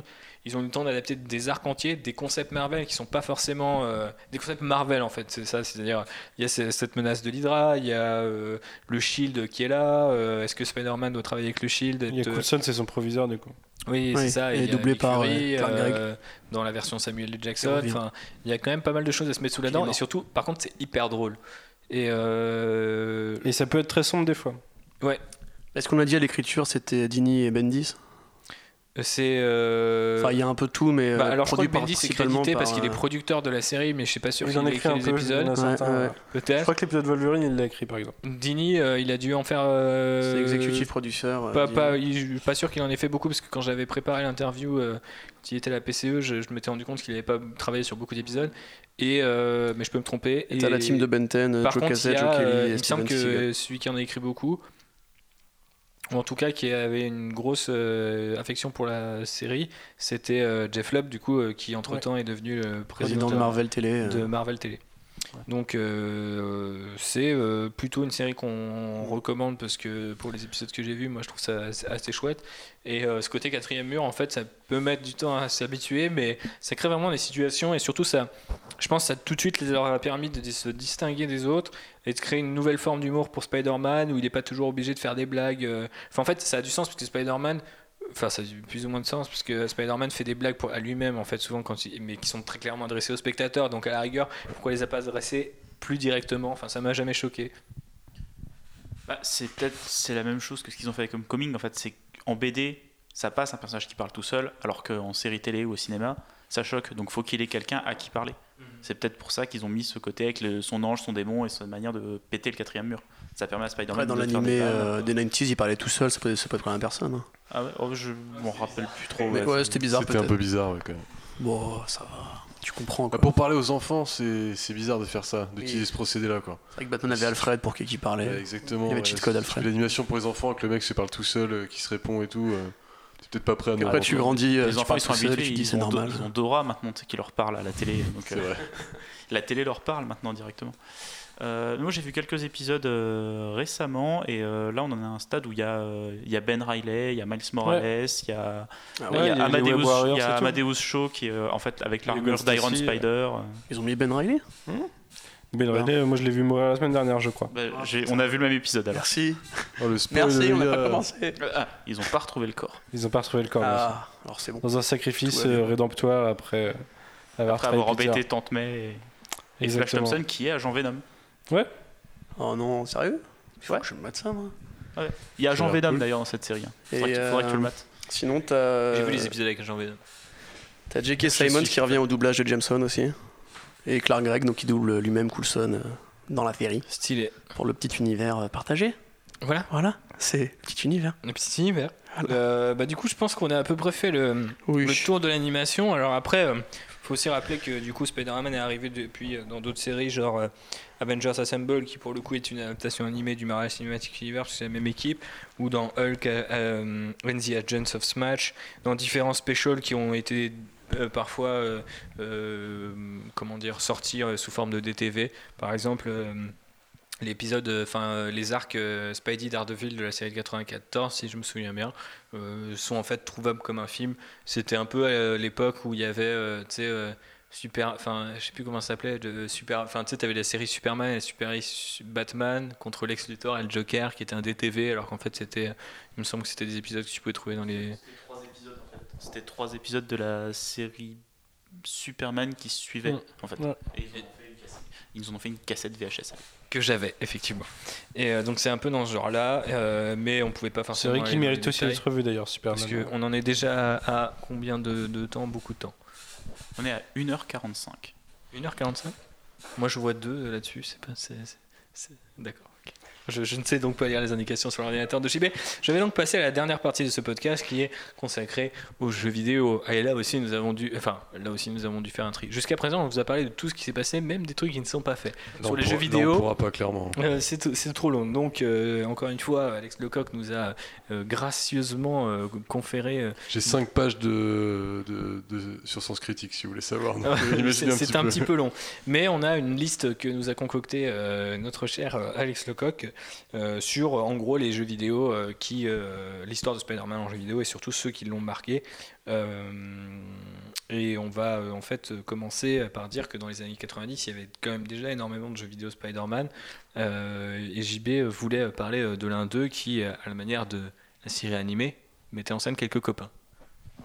Ouais, il y a eu pas mal de jeux. euh, y a eu, c'était principalement des beat'em all, euh, dont un avec Venom, un avec Carnage, euh, donc euh, toutes les sombreries des années 90. Mais il y a eu un, un jeu que moi, j'ai, Écoutez-moi cet homme. Je respecte pas le symbiote. le Jean-Baptiste de 8 ans avait un très bon souvenir de ce jeu. C'était euh, Spider-Man and the X-Men. Et en fait, c'était un jeu où on- chaque niveau, on changeait de personnage. C'est-à-dire, il y a un niveau, on était Spider-Man, le niveau d'après, on était Wolverine, après, on était Cyclope. euh, Il y avait 5-6 niveaux comme ça. Et en fait, en faisant des recherches, apparemment, ce jeu est très mauvais. Ça m'étonne pas de toi, ça non plus. Voilà, mais moi, moi ça. j'aimais bien. C'était parce que c'était Spider-Man. Mais je pense que j'y rejouerai maintenant. euh, je tiendrai pas un niveau. Ok. Donc le premier gros jeu qui va marquer en fait euh, la carrière de Spider-Man au jeu vidéo, c'est euh, dans les années 2000, bah, exactement, enfin c'est même en 2000 tout court. Donc c'est vraiment juste avant la sortie des films de Rémi. Et donc c'est Spider-Man, le premier Spider-Man par Neversoft. Neversoft étant l'équipe qui a fait Tony Hawk, Pro Skater 2. Et 1, 2, 3, et les premiers Tony Hawk. l'équipe de Tony Hawk qui va donc faire euh, le premier euh, vrai euh, gros jeu Spider-Man qui a un tel succès qu'il connaîtra une Suisse, une Suisse, non, une suite qui s'appelle La Revanche d'Electro.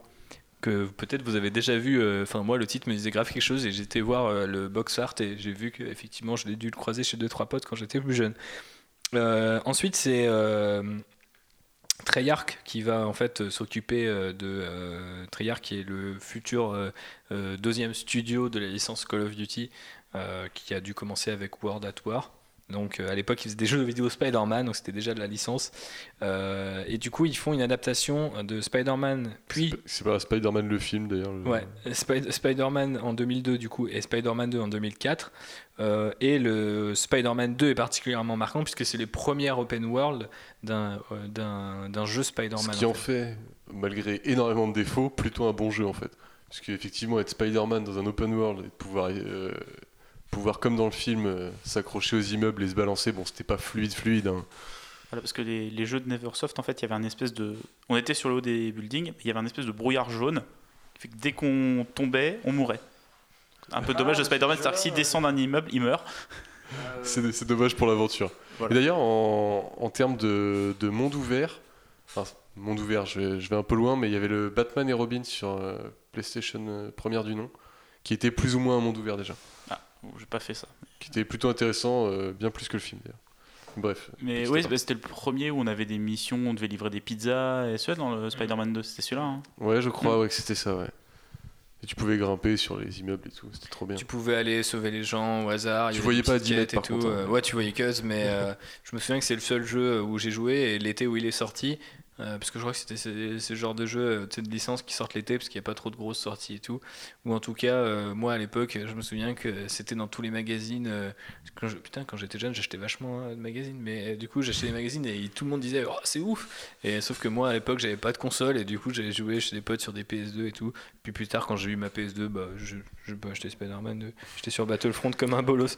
Et du coup, ensuite, on passe en 2005 avec euh, tout simplement Ultimate Spider-Man qui, comme son nom l'indique, adapte l'univers d'Ultimate Spider-Man en open, en open world. Toujours Treyarch Activision. Treyarch, ouais, qui euh, va en fait, euh, en fait, c'est l'un des premiers jeux qui est réputé en fait intéressant pour une mécanique de gameplay.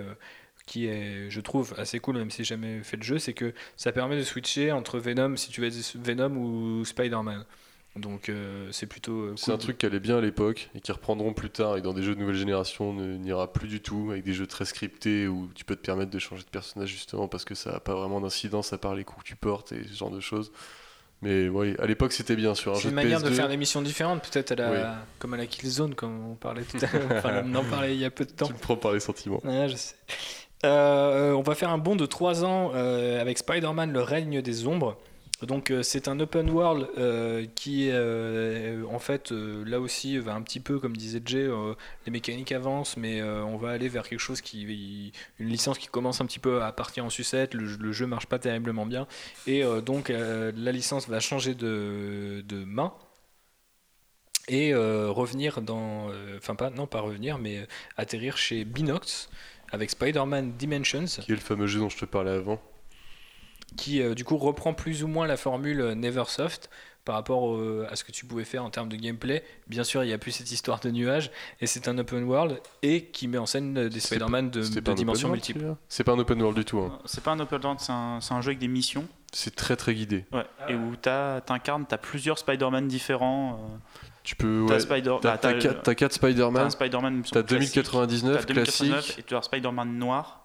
Ouais, c'est ça. Ouais, je sais pas quel quatrième par contre, je sais plus. Bah, c'est le Spider-Man euh, Venom, quoi. Ah. Enfin, Spider-Man noir, le noir juste de couleur. Pas le noir, le. le- Pas le noir. euh, Enquêteur et tout, ouais, ouais, voilà, Non, exactement. parce que quand je disais moi Spider-Man noir, c'est celui du, du comics qui se passe dans les années 20. en fait. Oui, oui. Voilà. J'avais compris, c'est pour ça que. Vous êtes d'accord en fait, mais Ouais. euh, c'est ma faute, je me suis trompé de ligne par rapport à l'open Et à part, euh, dans ce jeu-là, à part euh, un petit côté avec le Spider- Spider-Man noir des années 20, euh, un peu plus enquête, qui faisait un Moi, peu je plus t'avouerais que ça me, ça me chauffait. La légende veut que Spider-Man Noir, c'était un concept euh, absolument génial qui a été créé par poussé, euh, hein. notre ami scénariste français dont j'ai oublié le nom, mais qui, qui s'est fait voler son, son truc par Marvel. C'est ça. Et Manu, Manu, il faudrait le faire avec le micro, mais ça serait mieux. Vas-y, Manu. Fabrice Sapolsky? Exactement. Et euh, j'ai entendu des, des- des sombres, des noires histoires sur, sur le destin de Spider-Man noir chez Marvel en mode euh, non, non, c'est nul ton idée, tiens, si on la mettait dans un jeu vidéo et en comics. Et D'ailleurs, euh, Spider-Man Dimension, il s'appelait euh, Spider-Man Shattered Dimension au départ. Je sais pas pourquoi ils ont changé. en tout cas, je trouvais l'idée vachement cool, euh, mais. euh, C'est plutôt un mauvais jeu dans l'ensemble Mais moi, je sais que ça me chauffait juste sur le fait que j'avais lu Spider-Man Noir parce que j'ai- à l'époque, je lisais pas beaucoup de Marvel. Et j'avais acheté Spider-Man Noir parce que je me disais, oh, ça a l'air d'être un one-shot et un univers alternatif, je prends avec ce Doc Ock euh, nazi et tout. euh. C'était un quart du jeu quoi. Mais euh, ouais, voilà, c'est ça, c'est un petit peu dommage. Bref, il réitère avec. euh, euh, Binox réitère avec Aux frontières du temps, qui est en fait.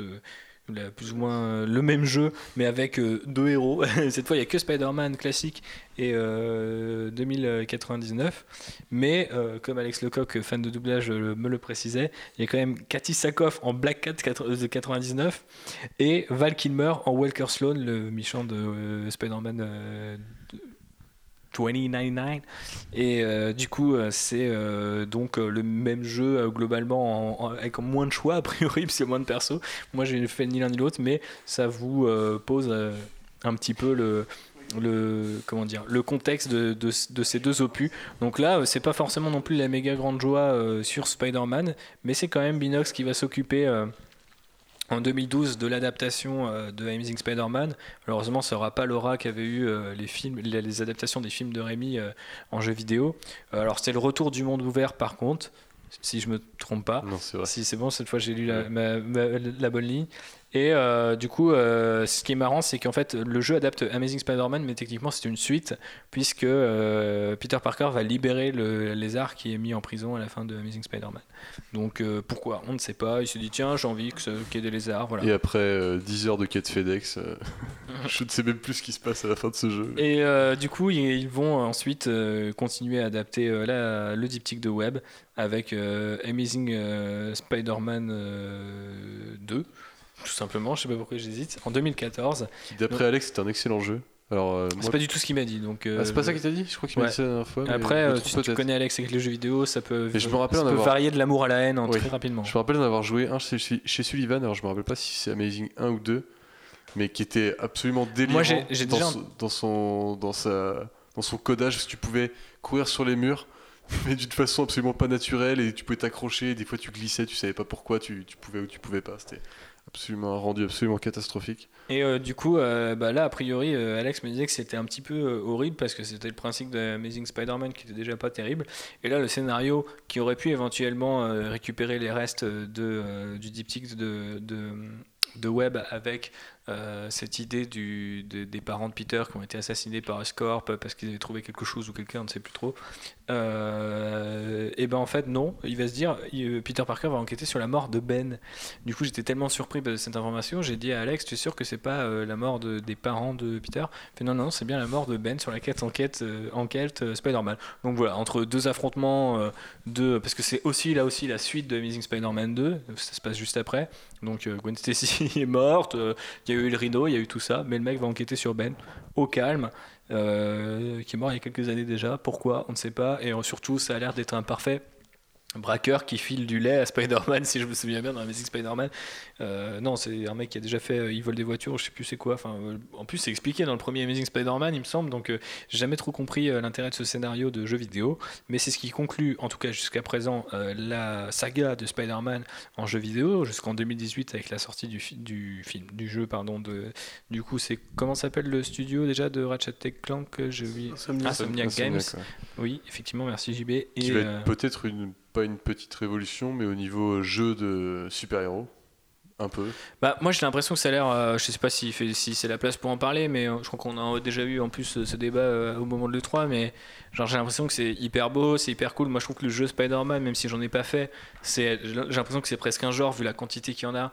J'ai envie de prendre le train en marche et un jour de, tester. J'ai toujours pas de PS4 donc ça risque d'être chaud, mais euh, au moins de le vivre avec euh, à travers un pote qui me dit putain j'ai fait ça, c'est énorme et tout. Quand je vois les vidéos de gameplay c'est hyper bien, mais limite j'ai l'impression que tu distingues pas ce que tu as à faire de ce que tu. Enfin tu sais c'est hyper cool, mais tu te dis bah en fait Spider, enfin la vitesse où tu vas et tout, tout à mon avis doit être scripté ou alors dès que tu ralentis c'est pas c'est pas Batman Spider-Man tu vois il est pas sur un toit en train de planifier ses attaques et de faire un truc. Il faut que ça soit hyper dynamique. Et donc à mon avis pour que ça soit dynamique c'est scripté. Si c'est scripté c'est chiant à jouer voilà c'était ma démonstration sur le jeu. Allez-y.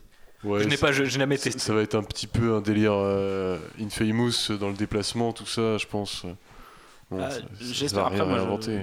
Ils ont l'air de s'être pas mal inspirés de Batman euh, Arkham Asylum pour le système de combat, euh, pour l'utilisation des C'est un gadgets. peu devenu la norme en même temps dans Oui. jeu vidéo. Ah bah, tu tapes avec carré, t'esquives avec triangle, euh, voilà, tu fais comme ça euh, partout maintenant.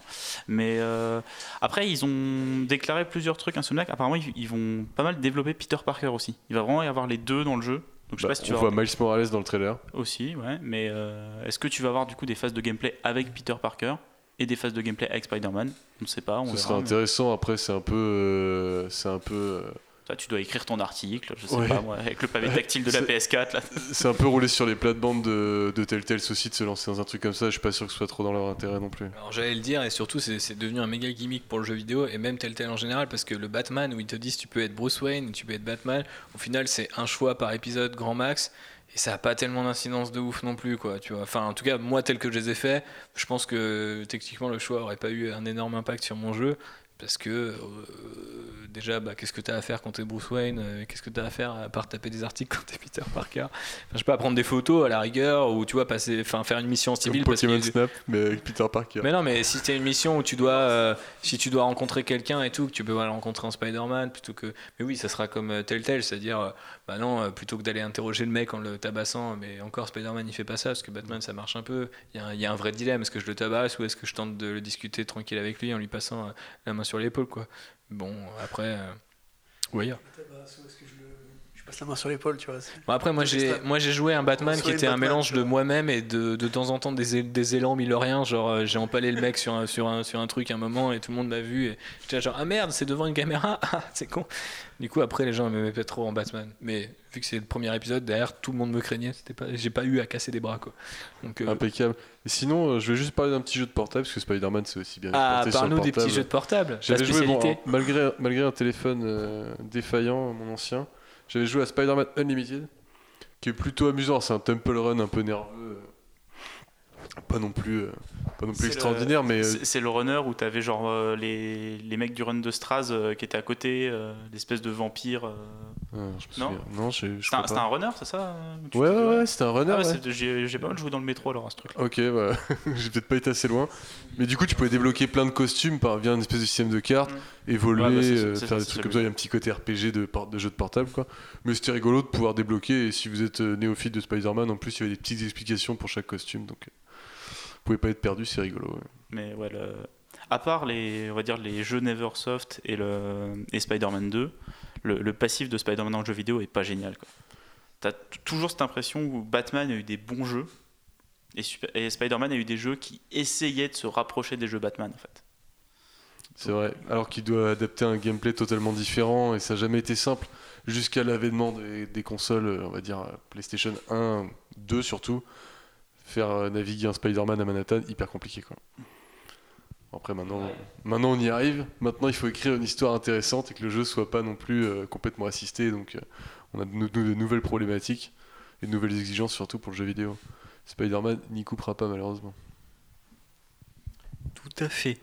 Bah écoutez, messieurs, euh, si personne n'a rien à rajouter, euh, je pense qu'on a un petit peu fait le tour de Spider-Man sur les écrans, version actualisée, version 2.0, version Ars Rebirth, euh, version euh, Comics Blog V4, euh, version Corentin est là.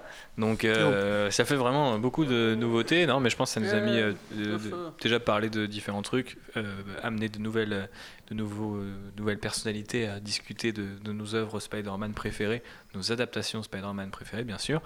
Euh, du coup, on va reprendre ce rythme thématique de Spider-Man. Il n'y a pas forcément euh, justement de cadence pour le moment qui est définie euh, de podcast Spider-Man, podcast thématique, comics blog, pardon. Après, on peut faire des podcasts que sur Spider-Man. hein. Moi, ça me va. Quels sont nos vie. vilains préférés part un, les- podcast Les gens sur vont les- se lasser, quoi. un podcast sur Mysterio. Mais non, on fait comme Sony, on fait un Spider-Verse de- dans le podcast.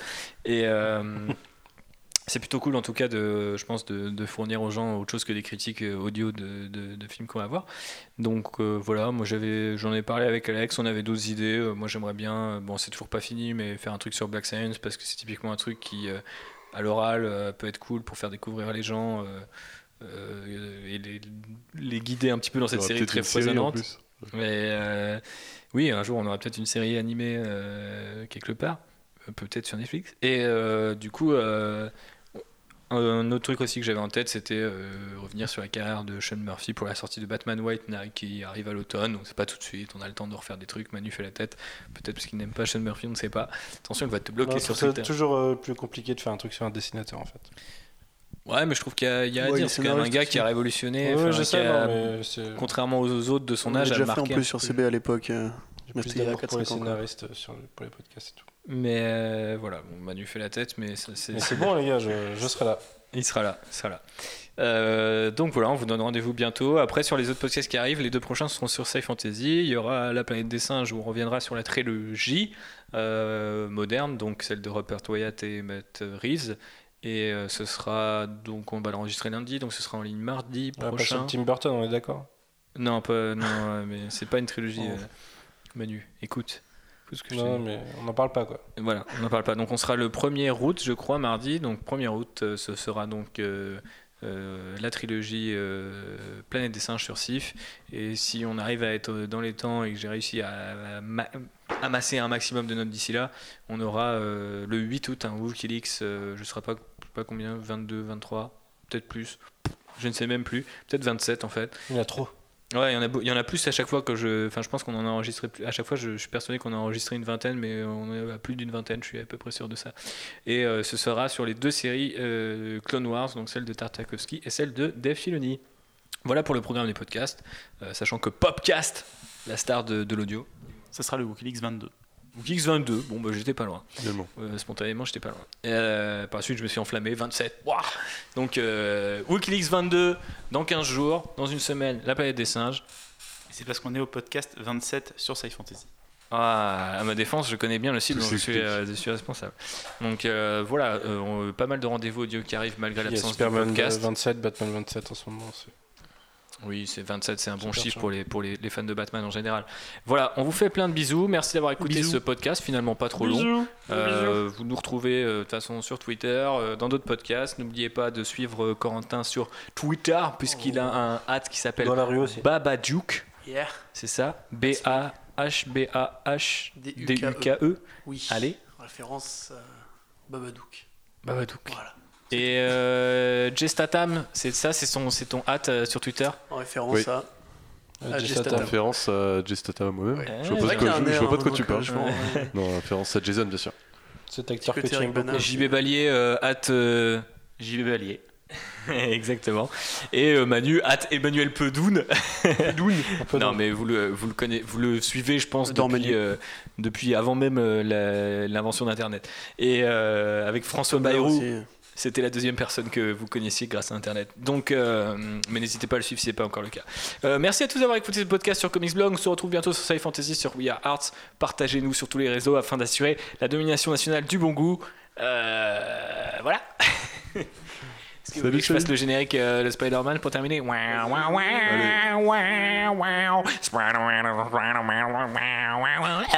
Ça, c'est le Venom qui est là, sa langue. Et du coup, Tu peux cut, tu peux cut. tu peux cut, ouais, je pense. Cut, cut, coupé.